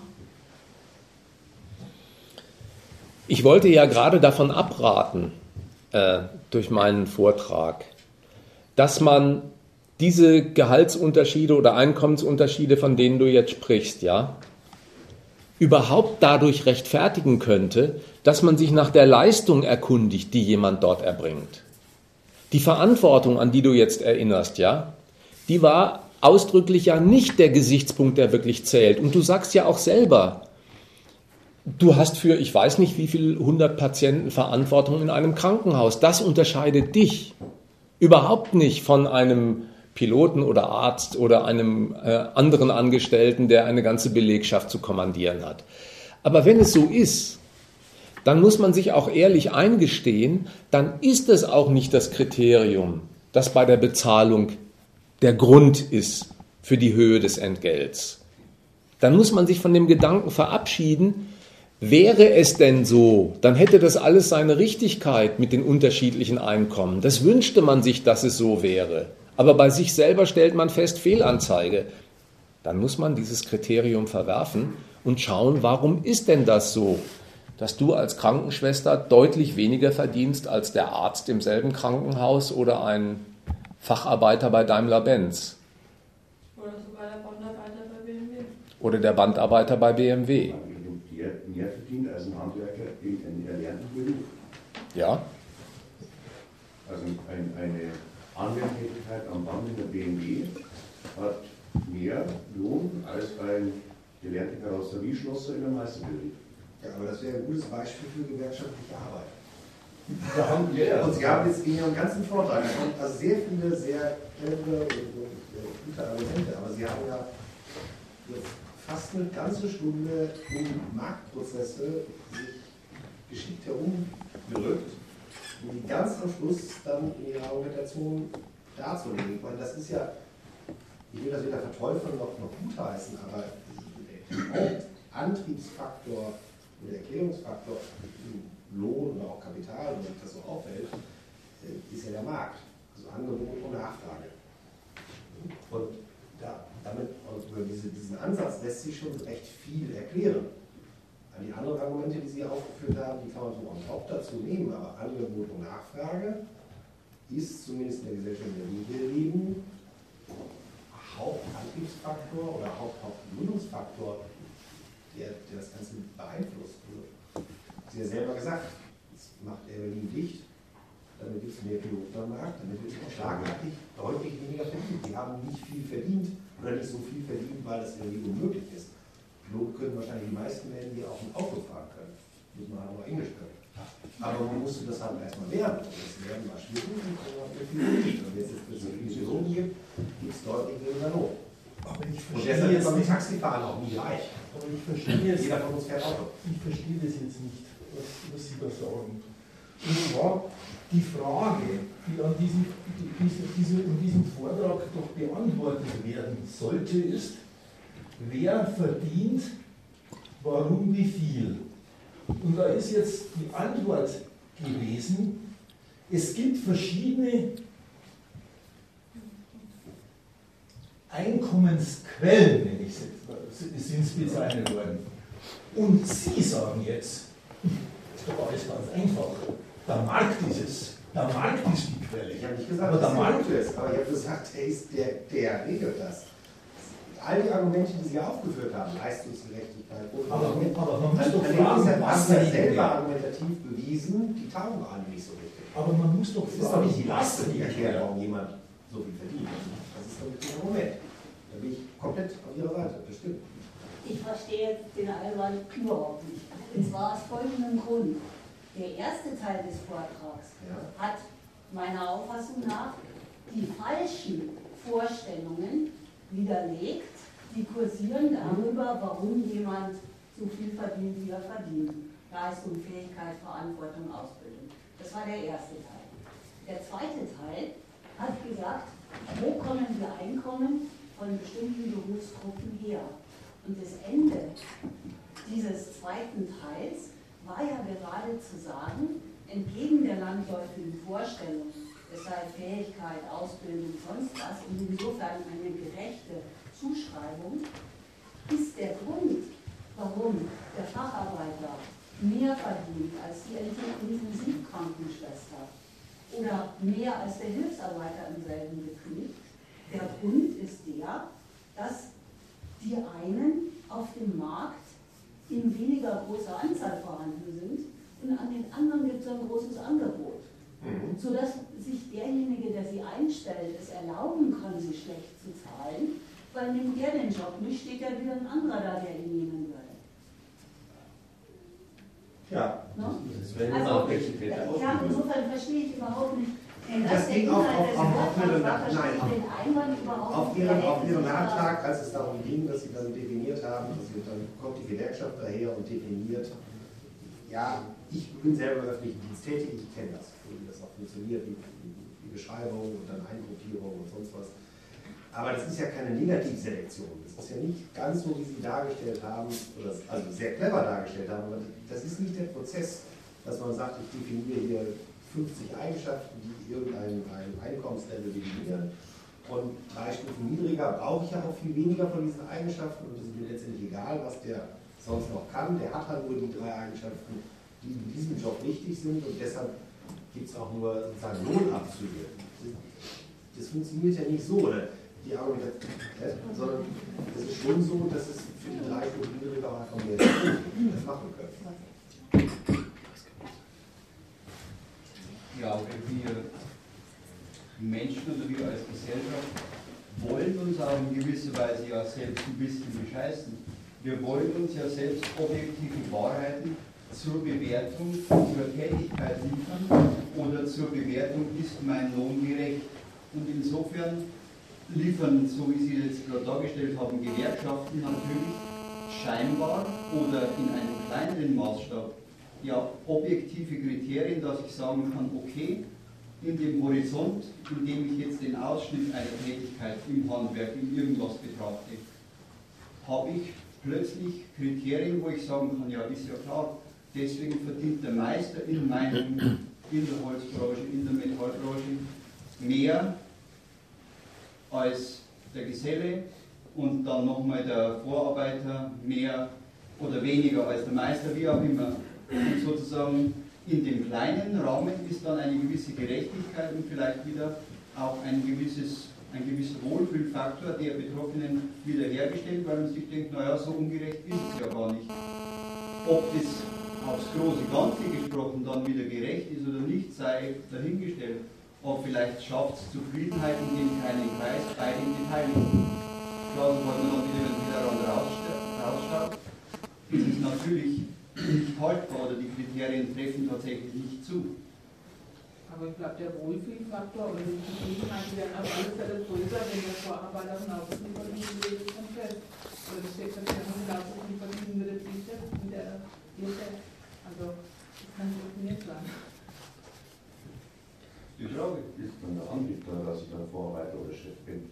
Also ich würde nicht so viel verdienen wollen wie ein Arzt. Ich habe auch weniger Verantwortung als ein Arzt. Aber es muss ja so ein bisschen.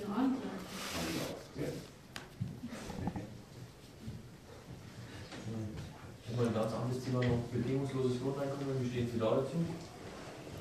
Das wäre ein anderes Thema für einen anderen Abend. Ich würde zunächst mal vorschlagen, wir halten uns noch an dem Gegenstand des heutigen Abends auf und können uns am Schluss überlegen, ob wir noch was zum bedingungslosen Grundeinkommen sagen, aber es wäre ein ganz anderes Fass.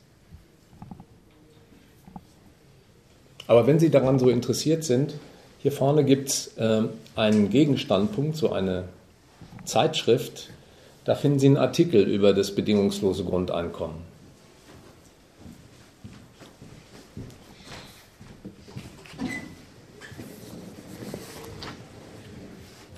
Ich habe den Vortrag als Zustandsbeschreibung aufgefasst. Ich habe eigentlich gewartet, dass am Schluss ein Fazit kommt über diesen Zustand, den Sie ja wohl als negativ beurteilen, verbessern könnten. Das ist nicht gekommen. War das nicht geplant oder haben Sie keinen? Oder ist es ganz andere gewesen? Das war nicht geplant, weil der Abend dazu dient, sich darüber zu verständigen, wie wir eigentlich die Gesellschaft, in der wir unterwegs sind, beurteilen. Und die Botschaft, wenn Sie so wollen, die ich erläutert haben wollte, ist, die Art und Weise, wie die Leute sich damit arrangieren, dass in dieser Gesellschaft so unterschiedlich viel verdient werden, die zeugt von einem Fehler, so möchte ich das nennen. Wer auf der Suche ist nach gerechter Einkommensverteilung, der geht davon aus, dass es in dieser Gesellschaft letztlich eine einheitliche Messlatte gibt, Leistung, an der gemessen alle Aufwendungen, die auf den verschiedenen Positionen in der Gesellschaft getätigt werden, gemessen werden und mit einem entsprechenden Entgelt honoriert werden. Diese Vorstellung, die halte ich für fatal und für verkehrt, weil es nirgendwo eine Institution gibt, die so für die Zuweisung von Einkommen tätig würde. Und der behauptete Maßstab, dass sich die Berufe und ihre Einkommen durch Leistung unterscheiden würden, die stimmt gar nicht. Insofern ist diese gedankliche Übung, sich die Welt so vorzustellen, eigentlich mehr dazu geeignet, eine Spreizung der Einkommen, die es gibt in der Welt, zu rechtfertigen, als durch Leistung gedeckt statt wirklich zu prüfen, woher das kommt. Denn wenn man das tut, das sollte mein zweiter Teil sein, dann stellt man fest, diese Einkommen werden nicht durch Leistung, und zwar durch unterschiedlich viel Leistung erworben, sondern durch gegensätzliche Quellen von Eigentum. Wenn man das an dem Quantensprung eines Unternehmereinkommens und dem Lohn eines Arbeitnehmers sagen will, Da verrichten nicht zwei Figuren unterschiedlich viel Leistung und der, der mehr Leistung verrichtet hat, verdient das größere Einkommen und der andere ein weniger davon, der Arbeitnehmer. Sondern da sind zwei entgegengesetzte Einkommensquellen aufeinander getroffen. Der Unternehmer, der sein Einkommen daraus bezieht, ein Betriebsvermögen vorzuschießen und durch die Anwendung von eingekauften Dienstleistern vermehren zu lassen. Der vermehrt sein Vermögen dadurch, dass er andere für die Vermehrung seines Vermögens heranzieht und viel Leistung für möglichst wenig Geld haben will. Das sind konträre Interessen. Jeder Arbeitnehmer hat das Interesse, mit möglichst wenig Aufwand, das schont seine Gesundheit, möglichst viel Geld zu verdienen, das erlaubt ihm einen gescheiten Lebensstandard. Vom Standpunkt des Unternehmers ist genau das Gegenteil der Fall. Der möchte möglichst viel Leistung für möglichst wenig Geld. Das an diesem Beispiel mal festgehalten soll sagen, diese große Spreizung, die man auf diesem Feld antrifft, die kommt durch das Wirken von gegensätzlichen Quellen zustande, die dann miteinander kooperieren und nicht durch so einen einheitlichen Maßstab der Leistungszumessung, der dann zu dem Urteil käme, naja, die Betriebsführer leisten ja auch erheblich mehr als die anderen. Wenn ich so ein Urteil von mir gebe, das haben Sie dann schon zu Recht herausgehört, hetze ich natürlich. Ich will sagen, einen solchen Zustand, wo die einen mit ihrem Vermögen aus der Schaffen, Schaffenskraft anderer die Vermehrung herausschlagen, zu deren Lasten, das finde ich einen unhaltbaren Zustand. Dass ich da mich als Kritiker dieser Gesellschaft und dieser Konkurrenzwelt geoutet habe, das ist völlig richtig. Aber dieses Urteil ist ja gerade das, von dem heute Abend mal ausgestritten werden sollte, inwieweit das gebilligt und geteilt wird oder wie nicht. Ich habe jedenfalls aus den bisherigen äh, Einwürfen mehr rausgehört, dass die Vorstellung der gerechten Leistungszumessung nicht verlassen wird, wenn man sich darüber beschwert, dass sie an vielen Positionen immerfort verfehlt wird. Wenn also zum Beispiel, da vorne kam das Argument auf, eine Krankenschwester sagt, sie verdient deutlich weniger als ein vielleicht angelernter am Band bei ähm, BMW. Und die andere Bemerkung war, sie möchte auch gar nicht das Gehalt verdienen, das ein Arzt verdient. Der hat wirklich viel mehr Verantwortung. Da scheint mir in beiden Statements derselbe Gedanke vorzuliegen, der eigentlich heute Abend auf den Prüfstand gestellt war und kritisiert werden sollte. Die wirkliche Frage, die für eine Krankenschwester, die mit ihrem Geld nicht auskommt, die fällige wäre, ist, wie viel Geld brauche ich zum Leben? Und nicht, wie viel verdient der andere im Verhältnis zu mir und passt mein Entgelt zu meiner Tätigkeit? Die Vorstellung, der andere bei Conti oder BMW, der verdient mehr, der lebt eigentlich davon, dass sie der Auffassung ist, eigentlich sind es doch Tätigkeiten von einem vergleichbaren Leistungsniveau, aber nicht einem vergleichbaren Entgelt. Dass sie umgekehrt, die Krankenschwester, ich spreche jetzt immer dich an, nicht weil ich dich angreifen will, sondern nur weil ich daran was zeigen möchte, ja? Wenn sie sagt, das würde sie nie beanspruchen, dass sie so viel verdient wie ein Arzt, ich möchte eigentlich zurückfragen, warum denn nicht? Aber der Gedanke, der das sagt, das möchte ich gar nicht, der geht davon aus, dass es auch für Sie ein gebilligter Quantensprung beim Geld ist, weil Sie die Tätigkeit der anderen Seite um so vieles gehaltvoller, werthaltiger, verantwortungsvoller findet, dass dem auch zusteht, was er verdient. Man wird in dieser Gesellschaft nie erfahren, ob die 95 Prozent oder 98 Prozent, die den Numerus Clausus nicht geschafft haben oder auch nie mit einem Abi-Zeugnis antreten konnten, ob die nicht auch gute Chirurgen geworden wären. Das hat eigentlich das Ausbildungssystem so geregelt, dass über die Auslese im Verlauf des Ausbildungswesens, wo man sich über das Abitur bis zum Studium hocharbeitet, mit dem Erwerb des Wissens auch Ausschluss von Bildung betrieben wird. Die mit den schlechteren Zertifikaten dringen in die höheren Ausbildungsstufen nicht vor. Und wenn sie es geschafft haben, zum Studium zu kommen, einen Studieneintritt zu erwerben mit dem Abi-Zeugnis. Dann tritt noch ein Staat hinzu, der mit einem Numerus Clausus entscheidet, ob man zu einem Medizinstudium zugelassen wird. Ja, warum eigentlich? Da wird ja nicht gefragt, ob die Menschheit, die äh, das Abitur gemacht hat, das Zeug zum Chirurgen oder Pathologen hätte, sondern da wird ein Zeugnisdurchschnitt, der vielleicht mit ganz anderen Kenntnissen brillant geworden ist, mit guten Noten in Religion oder Mathematik, was überhaupt nichts mit dem Chirurgenhandwerk zu tun hat. An solchen Notenskalen wird entschieden, wen der Staat in den nächsten Ausbildungsgang vordringen lässt. Ja, warum? Da entscheidet nicht die Vermutung über die medizinischen Qualitäten eines Menschen, sondern da steht ein Gedanke Pate, der sagt, die Ausbildung ist ein Geldaufwand, der dosiert gehört und die Anzahl der medizinischen Berufe ist ein Geldaufwand, den der Staat unter Kontrolle hält, weil nämlich der aus den Kassenbeiträgen und staatlichen Zuschüssen bezahlt werden muss, die das Wachstum der Unternehmerschaft belasten. Das sind ja alles Abzüge vom Lohneinkommen, das die Arbeiter verdienen und der Unternehmer in seiner Bilanz als Kosten stehen hat. Kurzum, dass der Markt von Chirurgen immer eng geschnitten ist im Vergleich zu den Krankenschwestern, das ist das Ergebnis eines staatlich gewollten Selektionsprozesses in der Ausbildung und einer staatlichen Haushaltsführung, die Kostengesichtspunkte dafür hat.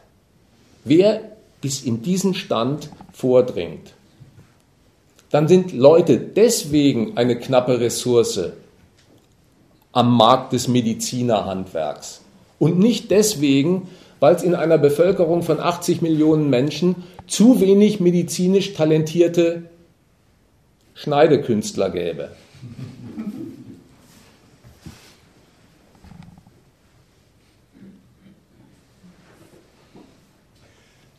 Beispiel von niederen Berufen geredet. Sie haben also sehr schwarz eingeteilt.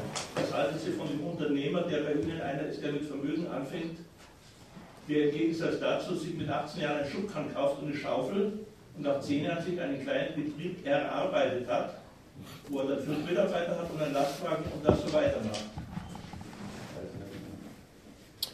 Also erstmal möchte ich was, ähm, ähm, was, was ist da gerade? Ein Dialog? Oder war es das? Ich glaube, was, was dies an die Einkommensquelle äh, des Unternehmers ändert, wenn er früher mal äh, Schaufel in Taten haben oder so. Weil er durch Fleiß und Mut dahin gekommen ist, was vielleicht andere nicht schaffen. Na, ich möchte mal was Logisches zu der äh, Einwendung sagen. Ja? Es ist der Versuch, den Unterschied zwischen zwei Positionen zum Verschwinden zu bringen, indem man eine Zwischenschicht einführt und sagt, es lässt sich doch gar nicht trennscharf unterscheiden zwischen einem gewöhnlichen Arbeiter und einem Unternehmer, weil ich mir jetzt gerade vorstelle, vielleicht sogar persönlich jemanden kenne, der als Arbeiter mit seiner Handarbeit beginnt, darüber ein kleines Vermögen erwirtschaftet, weil er Glück hatte, dann ein Unternehmer wird und als Kleinunternehmer weiterarbeitet. Also der Versuch, den Unterschied zwischen den beiden Extremen zu verwischen, unterstellt ja erstmal, dass es sie gibt, dass es den einfachen Arbeiter und den Unternehmer gibt.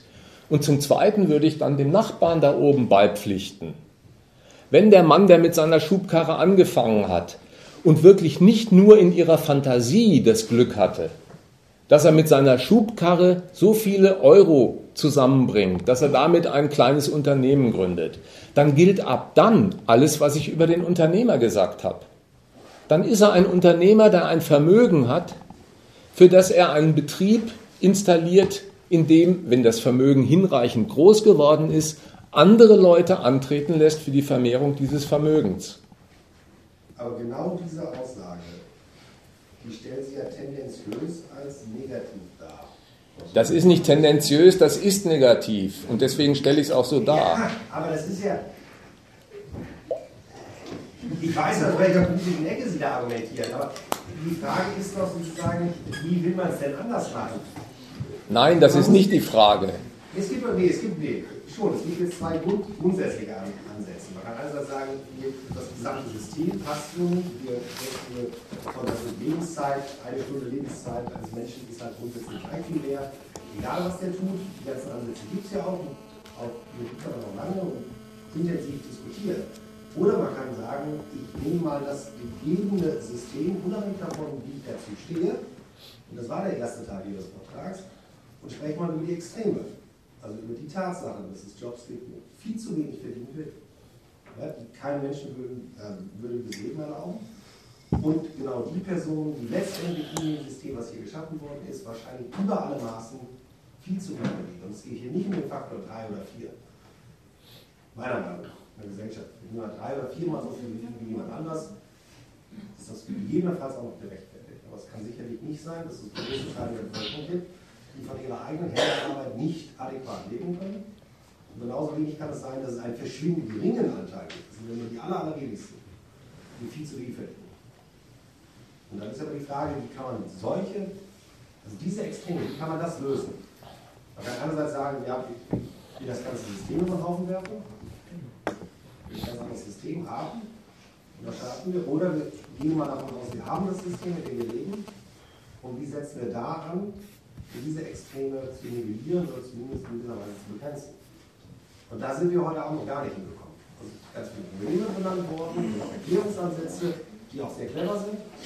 Aber einen Lösungsansatz gab es hier noch gar keinen. Ich persönlich habe auch keinen, aber das wäre ja mal interessant zu überlegen. Ja, aber gerade wenn ich hier in Deutschland bin, habe ich doch die Möglichkeit, dass ich mich hocharbeite. Und wenn ich mir jetzt einbilde, ich will Arzt werden, dann könnte ich auch als Krankenschwester ohne Abitur mich so hocharbeiten, dass ich ein Arzt werde, dann habe ich das Arzteinkommen. Aber will ich das überhaupt? Aber die Möglichkeit wird mir der Staat geben, dass ich sage, ich gehe über den Zeitungsbildungsweg irgendwie nach oben und mache noch, hier noch oder studiere noch oder keine Ahnung. Also ich möchte jetzt einmal kurz dazwischen fragen, ob dieser, dieser Einwand von dem Vorredner mit dem Numerus Clausus verstanden worden ist. Der Numerus Clausus ist doch der Beweis dafür, dass der Staat nicht so einfach sagt, ja, du kann, jeder kann Mediziner werden. Ich kann als Krankenschwester mit fünf Jahren Berufserfahrung ohne eine Numerus Clausus Medizin studieren. Ich schreibe da halt äh, eine Bewerbungsschreiben und muss halt äh, begründen, warum ich denke, dass ich äh, dazu geeignet wäre. Und damit falle ich aus dem kompletten Numerus Clausus raus. Gut, das ist jetzt aber ein Spezialfall. Wir können uns ja noch in Spezialfällen aufhalten oder was kann man Ja, aber es gibt Möglichkeiten. Dass wie man eine Gesellschaft schafft, in der man weder zu viel noch zu wenig verdient. Und das ist eine, eine Art von Gerechtigkeit. Ich spreche nicht von Leistungsgerechtigkeit, die jetzt rund um die Arbeit nicht geben, sondern jeder soll sozusagen ein adäquates Auskommen haben, genauso wie Sie sagen, ja, entsprechend seiner Bedürfnisse. Wobei natürlich die Bedürfnisse eines Menschen, das ist nicht schwer zu definieren. Also die meisten Menschen werden, wenn sie es denn wirklich können, ihre Bedürfnisse viel zu hoch definieren. Also ich möchte mal zu beiden Beiträgen jetzt was sagen. Erst zur, ich sage immer einfach Intensivschwester, weil ich deinen Namen nicht kenne. Also äh, es stimmt, dass äh, jeder, der die nötigen Voraussetzungen hat, entweder fünf Jahre in so einem Gesundheitsberuf gearbeitet oder aber Abitur, sich antreten kann, um Medizin zu studieren. Äh, Einerseits gibt es den Numerus Clausus, würde das jetzt nicht runterfallen, aber egal wie viele Leute antreten, um sowas zu werden, das vergrößert ja nicht die Menge der Posten, die es hinterher gibt. Die Posten stehen fest und wer sich auf die Posten bewirbt und wer sie dann hinterher kriegt, das ist eine andere Frage, darum konkurrieren die Leute. Aber es ist nicht so, dass weil jeder das im Prinzip könnte, auch dadurch die Posten vermehrt werden. Also das war zu dir und äh, zu meinem Vorsitzer, Vorsitzenden.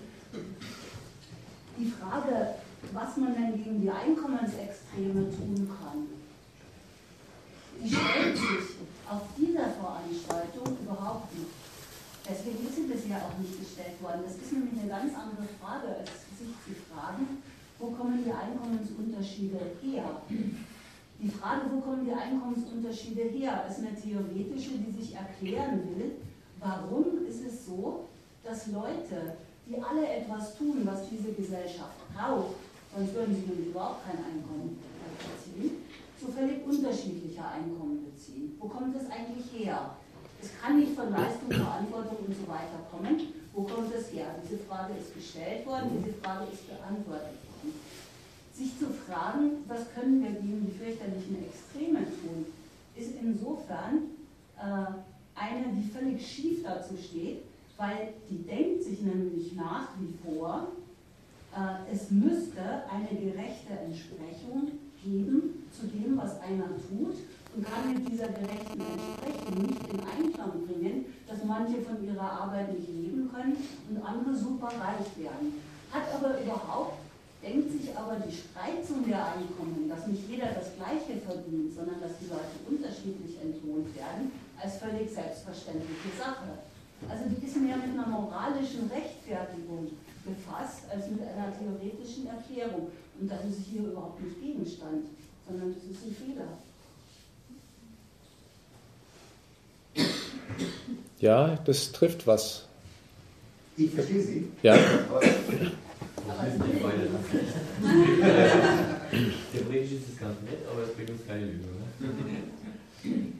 Ich halte es Ihren, soll ich sagen, oder ich finde es gefährlich, dass Sie den Unternehmer tendenziell als mit viel Glück und, und irgendwie moralisch tendenziell verwerflich als etwas dargestellt haben, dass er halt einfach, weil er über Vermögen verfügt, deswegen weniger ja, oder leichter sozusagen mit geringerem Aufwand auch zu einem höheren Einkommen kommt. Ich glaube, es ist irgendwo ein Schwellenwert da, wo halt in unserer kapitalistischen Gesellschaft sozusagen sich das Einkommen von selbst vermehrt und einfach durch Zins und Zinseszins irgendwann bei einem Unternehmer sozusagen die Mittel reichen, um damit ein Unternehmen mit entsprechenden Angestellten am Laufen zu, zu halten. Prinzipiell finde ich das eigentlich nichts Verwerfliches. Dann kommt aber an den Punkt sozusagen, wo ich als Unternehmer die Möglichkeit habe, an der Gesellschaft, am Wohlergehen der Gesellschaft teilzuhaben, teilzunehmen, dazu beizutragen, kann ich natürlich auch ein moralisches Kriterium heranziehen, wo ich sage, okay, ich vermehre natürlich mein Betriebsvermögen, setze es ein, um Arbeitsplätze zu schaffen und setze es auch ein, um meine Angestellten gerecht zu entlohnen. Oder ich presse, so wie Sie es dargestellt haben, sozusagen meine Angestellten möglichst stark aus. Die sollen schuften, möglichst viel Leistung für möglichst wenig Geld, während ich nur in Anführungszeichen mein Kapital arbeiten lasse. Ich fand jetzt nur, dass Sie den Unternehmer da etwas schwarz dargestellt haben. Und ich glaube, es ist tatsächlich nicht der Unternehmer per se negativ, sondern jeder Unternehmer muss sich der unternehmerischen Verantwortung bewusst sein, dass er das Geld für sich arbeiten lässt und für die Gesellschaft arbeiten lassen kann, nicht zwingenderweise muss, und dass er damit auch etwas zu, ob man jetzt das Wort Gerechtigkeit bemühen sollte, weiß ich nicht, aber vielleicht zu mehr Gerechtigkeit beitragen könnte. Es, es ging doch, wenn ich das richtig verstanden habe, gar nicht darum, dass man äh, den Unternehmer als äh, unmoralischen Typen verurteilt, sondern die Rede ist darüber äh, worden, wie der äh, sein Einkommen bezieht. Und selbst wenn der so äh, arbeiterfreundlich motiviert unterwegs ist, wie äh, du das unterstellst, äh, der, der möchte Arbeitsplätze schaffen oder so und will die gerecht entlohnen, dann muss er ja nur um das, äh, um dieses Ziels wegen darauf schauen, dass er mit seinem Betrieb nicht pleite geht, also dass er äh, dauernd immer zu Gewinn macht.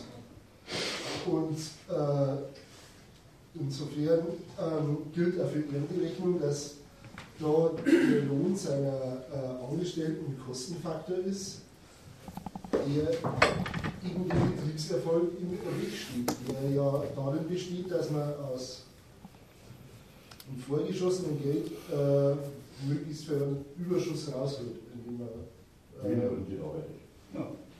Ja, das ist jetzt eine Grundsatzfrage. Man kann genau, genau diesen Konflikt, den Sie beschrieben haben, dass da zwei Parteien sind. Der eine braucht eine Leistung, will möglichst wenig dafür sozusagen zahlen und der andere soll für diesen Lohn eine leisten. Und das muss am besten einen positiven Deckungsbeitrag generieren. Nur so wird die Unternehmung dauerhaft bestehen bleiben. Dazu kann man jetzt entweder sagen, verteufeln genau diesen Gegensatz, ja, menschliche Gesellschaft muss anders strukturiert werden, dass genau sowas gar nicht mehr passiert, dass dieser Anreiz nicht besteht oder dass dieser Gegensatz besteht. Oder man nimmt das hin und sagt, naja, das ist mutmaßlich die Art und Weise, wie die Menschheit miteinander lebt, also zumindest der Mehrheit auf dieser Welt. Und wie, wenn ich das mal als gegeben hinnehme, egal wie wir das nennen, wie, wie schaffe ich danach bei diesem Gegensatz ein gerechtes System? Nein, bleiben wir nochmal, ähm, da bin ich noch lang nicht. Bleiben wir mal bei den Urteilen, die über das hiesige System gefällt werden. Und da möchte ich nochmal zurückkommen auf deine Überlegung. Ja? Und es gibt ja schon eine erste Antwort von da oben, ähm, die auch was trifft nach meiner Auffassung. Du hast, ich weiß nicht, ob du oder sie sagen, ich bin für alle Lösungen offen. Ähm, du hast bei mir rausgehört, mir läge, mir läge sehr daran, dem äh, Unternehmen, dem Unternehmer böswillige Motive nachzusagen, ihn als Ausbeuter zu zeichnen. Äh, es gibt aber doch nach deiner Auffassung andere Unternehmer, die von edleren Motiven getrieben sind, die durchaus auf dem Standpunkt stehen, sie möchten Arbeitsplätze schaffen. Sie möchten auch Arbeitsplätze erhalten und es tut ihnen wirklich weh, wenn sie jemanden entlassen müssen. Wir bewegen uns jetzt auf einem Feld, da reden wir nicht mehr von der Ökonomie eines Betriebs, sondern von der Einstellung der Figur, die einen Betrieb führt. Und da mag es solche geben, die ihrer Gesinnung nach diesem Bild nahe kommen, dass sie ihre Belegschaft ordentlich herannehmen, weil sie meinen, anders funktioniert der Laden nicht. Und es mag auch andere geben, wie du sie vorstellst, die ihrer Gesinnung nach humanistisch unterwegs sind und vielleicht auf Schonung der Belegschaft sinnen, auf eine gute Entlohnung Wert legen, die Arbeitsplätze schaffen, manchmal auch retten möchten.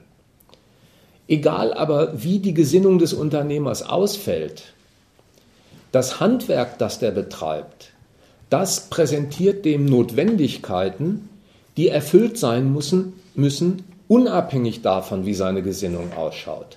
Nehmen wir dein Beispiel mit den Arbeitsplätzen. Der Unternehmer mag wirklich humanistisch gesonnen sein. Er möchte mit seinem Vermögen Arbeitsplätze schaffen. Ja, welche schafft er?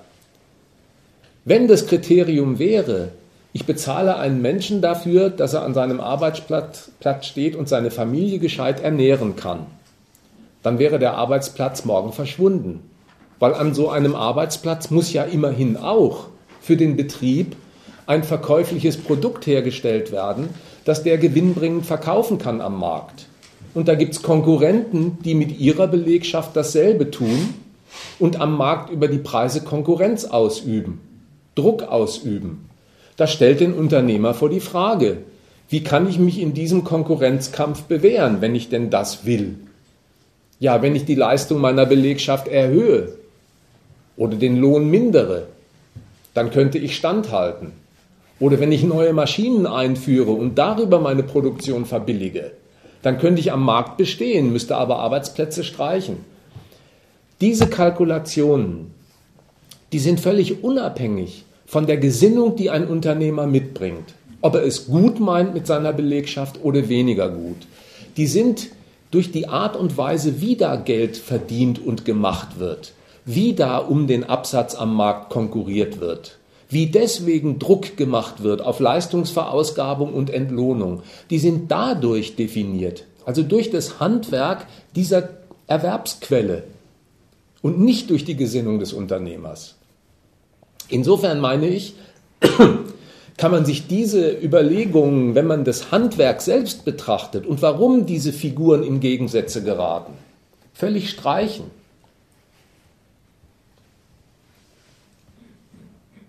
Das, recht, aber wie sonst? Nein, das ist nicht das Thema heute Abend. Könnte man das zum Thema Das Wie denn sonst, ich will was Theoretisches dazu ja sagen, ja. Das Wie denn sonst, das geht von einer Unterstellung aus, die ich heute den ganzen Abend zurückweisen wollte. Wie soll es denn sonst gehen? Ich möchte zurückfragen, was denn es? Was ist denn das Es? Wie soll es denn anders gehen? Nee, nee, nee, jetzt eine Antwort. Ja, ganz konkret. Ja, also ganz konkret, ja. Das, was Sie da gesagt haben, damit haben Sie ja recht. Haben Sie vollkommen recht. Man kann das abstreiten. Das war jetzt keine Antwort auf diese Frage. Nein, der humanistische Unternehmer, der dann aber natürlich wieder selbstsüchtige allein Züge aufweisen muss, damit, das gelingen muss, in diesem System, Aber sozusagen, Sie, Sie schiffen ja sehr elegant immer um die Systemfrage herum. Wie geht das anders? Wie kann man das also anders machen? Das, ja, das das ist, ja. ist dann die Frage, ob Kapitalismus anders geht? Ja. Natürlich, das ist ja sozusagen, aber das haben Sie sozusagen nicht oder Warum geht es denn anders? Das, das vermag ich nicht zu, äh, zu beurteilen, das will ich auch gar nicht. Aber sozusagen, Sie werfen eine Menge Fragen auf. Lösungsansätze wären natürlich auch interessant.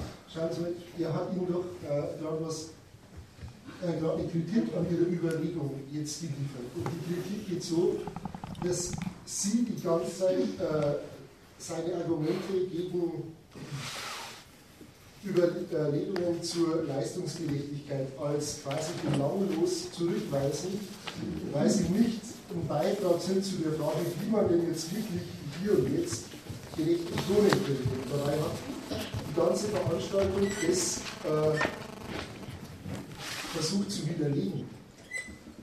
Insofern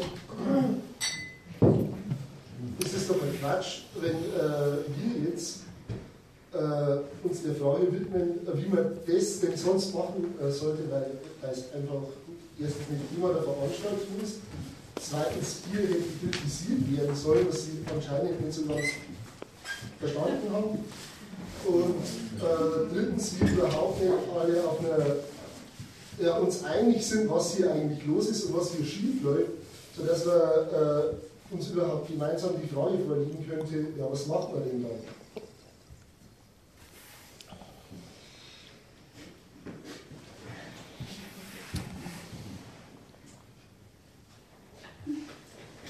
Äh, mal um den Eindruck zu zerstreuen, dass Sie mich mit der Frage in eine Verlegenheit bringen. Ich kann darauf eine kurze Antwort geben.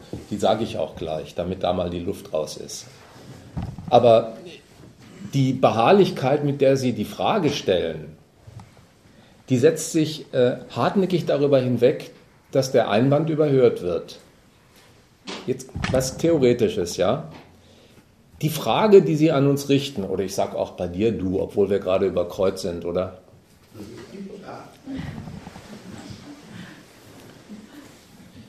Die Frage, wie soll es denn anders gehen, die lebt davon, die geht davon aus, dass dieser Konkurrenzwelt, über die wir heute Abend ein bisschen verhandelt haben, dem Kapitalismus, der Konkurrenz der Berufe, dass dem Getriebe eine Leistung innewohnt, nämlich eine Gesellschaft am Leben zu erhalten und zu ernähren, mit extremen bösen Ausreißern, aber im Grundsatz schon. Dass man dem Ganzen eine Versorgungsleistung attestiert, von der man jetzt einen Kritiker fragt, wie willst du diese Leistung, die das erbringt, denn anders organisieren? Ja? Insofern geht diese Frage von einer Prämisse aus, die ich rundweg bestreite.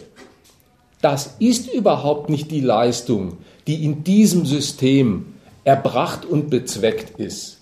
Es gibt zwar gelehrte Vorstellungen darüber, dass es so sei, aber die sind so falsch wie die Litanei der Rechtfertigungstitel, die ich heute Abend für die Leistungsgerechtigkeit vorgeführt habe. Volkswirtschaftler zum Beispiel, die stellen einem diese Gesellschaft so vor, dass sie sagen, es gibt ein Bruttoinlandsprodukt oder früher auch Sozialprodukt genannt. Und jeder Mensch, der daran mitwirkt, verdient ein Einkommen, genau für den Beitrag, den er zur Herstellung dieses Produkts erbracht hat. Insofern hat jeder Mensch mit dem Einkommen, das er für das Mitwirken an der Herstellung des Volkseinkommens, des Produktes erbracht hat, den Beitrag bekommen, der dem entspricht.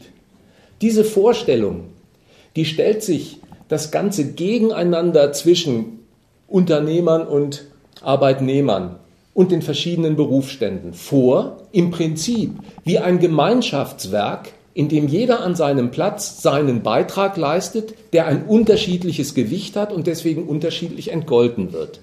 Das ist die Vorstellung. Mit der wird einem auch nahegelegt. Naja, wenn der Ministerialdirigent 20.000 im Monat kassiert und der Müllarbeiter nur 2.000, dann kommt es daher, dass der Beitrag von der anderen Figur eben um so vieles größer war. Diese ganze Überlegung, die ist vollkommen zirkulär, die geht von dem Einkommen, das man in der Welt sieht, aus und behauptet jetzt, stellt fiktiv dahinter eine solche Leistung, die das rechtfertigt. Ich könnte das ganze Volkseinkommen genauso zusammenzählen, käme auch zu derselben Zahl, wenn ich dem Ministerialdirigenten 2000 in die Hand drücke und dem Müllwerker 20.000. Wenn das so wäre in der Wirklichkeit, wenn ich von diesen Gehaltsgrößen ausginge, dann könnte ich mit demselben Recht sagen, ja, dann liegt das wohl daran, dass der Müllwerker um so vieles mehr leistet wie der Ministerialdirigent. Da merkt man an der volkswirtschaftlichen Gesamtrechnung, die sich das gesamte Produkt, das ein Volk verzehrt, als Summe von Beiträgen vorstellt, die jeder Einzelne erbringt, die ihm entgolten sind in dem Geld, das er in Händen hält. Dass es eine vollkommen zirkuläre Gedankenbewegung ist, die von den wirklichen Einkommen ausgeht und einen fiktiven Leistungsbeitrag dahinter stellt. Ich könnte alles umdrehen, käme zum selben Ergebnis. So, diese Unterstellung, die stimmt nicht, aber davon leben viele von deinen Einwänden, wenn du sagst, es gibt natürlich hässliche Extreme. Man mag doch nicht diese armen, geschundenen Kreaturen am Bau für 3,50 Euro schuften sehen, die dann nicht wissen, wie sie ihre Miete zahlen und einen Mindestlohn brauchen, den sie dann noch nicht mal einfach kriegen, sondern für den man auch noch kämpfen muss. Aber dieser Gedanke der Extreme, die man abschleifen möchte. Unten wie oben. Man missgönnt ja auch vielleicht dem Wiedeking seine 112 Millionen, die er im Jahr verdient hat. Ja? Diese, diese Idee von den Extremen unten und oben, die verlässt eben die falsche Prämisse überhaupt nicht, dass im Grundsatz das, was einer verdient, dem entspricht, was er leistet. Nur deswegen, wenn man von dieser Prämisse ausgeht, ist man ja zu der Gemütsaufwallung fähig, dass man Extreme unanständig findet, nach unten wie nach oben. Insofern, um das rundheraus in ein Fazit zu pressen, wollte ich sagen, die ganze Idee der Einkommensgerechtigkeit lebt davon, ein Gegeneinander in der Konkurrenz der kapitalistischen Erwerbswelt in ein Miteinander zu verwandeln, in dem jeder nach seinem Beitrag entgolten wird und deswegen unterschiedlich entgolten wird, weil eben unterschiedlich beigetragen wird. Ich wollte auf den Gegensatz hinarbeiten und davon abraten, das, was man in der Wirklichkeit sieht, mit dieser Idee zu rechtfertigen und für in Ordnung zu befinden. Jetzt der letzte Satz. Wer so argumentiert, zieht sich natürlich den Verdacht zu, der mir auch ganz recht ist, dass er dieses System nicht mag. Völlig richtig. Das, was aus meinen Worten spricht, ist ganz schlicht das. Da möchten die Leute doch bitteschön dafür arbeiten, dass sie den Ertrag, den sie da arbeiten, gemeinschaftlich genießen. So, fertig. Dass diese Antwort für die, die diese Frage stellen, notwendig unbefriedigend ist, das ist mir völlig klar, weil die von einer anderen Voraussetzung ausgehen. Das habe ich nicht gesagt. Aber, aber gedacht. Nein, das habe ich auch nicht gedacht, aber es war Geil, genau ehrlich. das, was sozusagen Ihrem ganzen Vortrag äh, als Bekenntnis, vielleicht habe ich es auch einfach nicht geblickt, gefehlt hat. Dieses gespürt, wo es hingehen soll, habe ich ja. Aber das ist ja, das ist ja auch wichtig, weil erst das auch eine vernünftige Diskussion dann zulässt. Natürlich kann man das Ganze auch komplett anders aufziehen. Nein, ich muss aber nochmal wegen der Beharrlichkeit der Frage auf einen äh, logischen Punkt hinweisen, ja. Ähm, jedes Argument, das heute Abend hier gefallen ist, zugegeben in kritischer Absicht und manchmal auch etwas hetzerisch vorgetragen, jedes dieser Argumente würde nichts von seinem Gehalt einbüßen. Wenn ich am Schluss sagen würde, eine Alternative habe ich nicht, weiß ich nicht, da halte ich es wie in der Naturwissenschaft. Wenn ich bewiesen habe, dass ein Satz falsch ist, dann bleibt der Nachweis des Fehlers immer einer, auch wenn ich das Theorem positiv gar nicht aufsagen kann. So ist es auch heute Abend. Keiner möge sich herausreden damit, dass die Argumente deswegen nicht stichhaltig waren, weil keine Alternative dargeboten worden ist. Da müsst ihr euch schon mehr Mühe geben.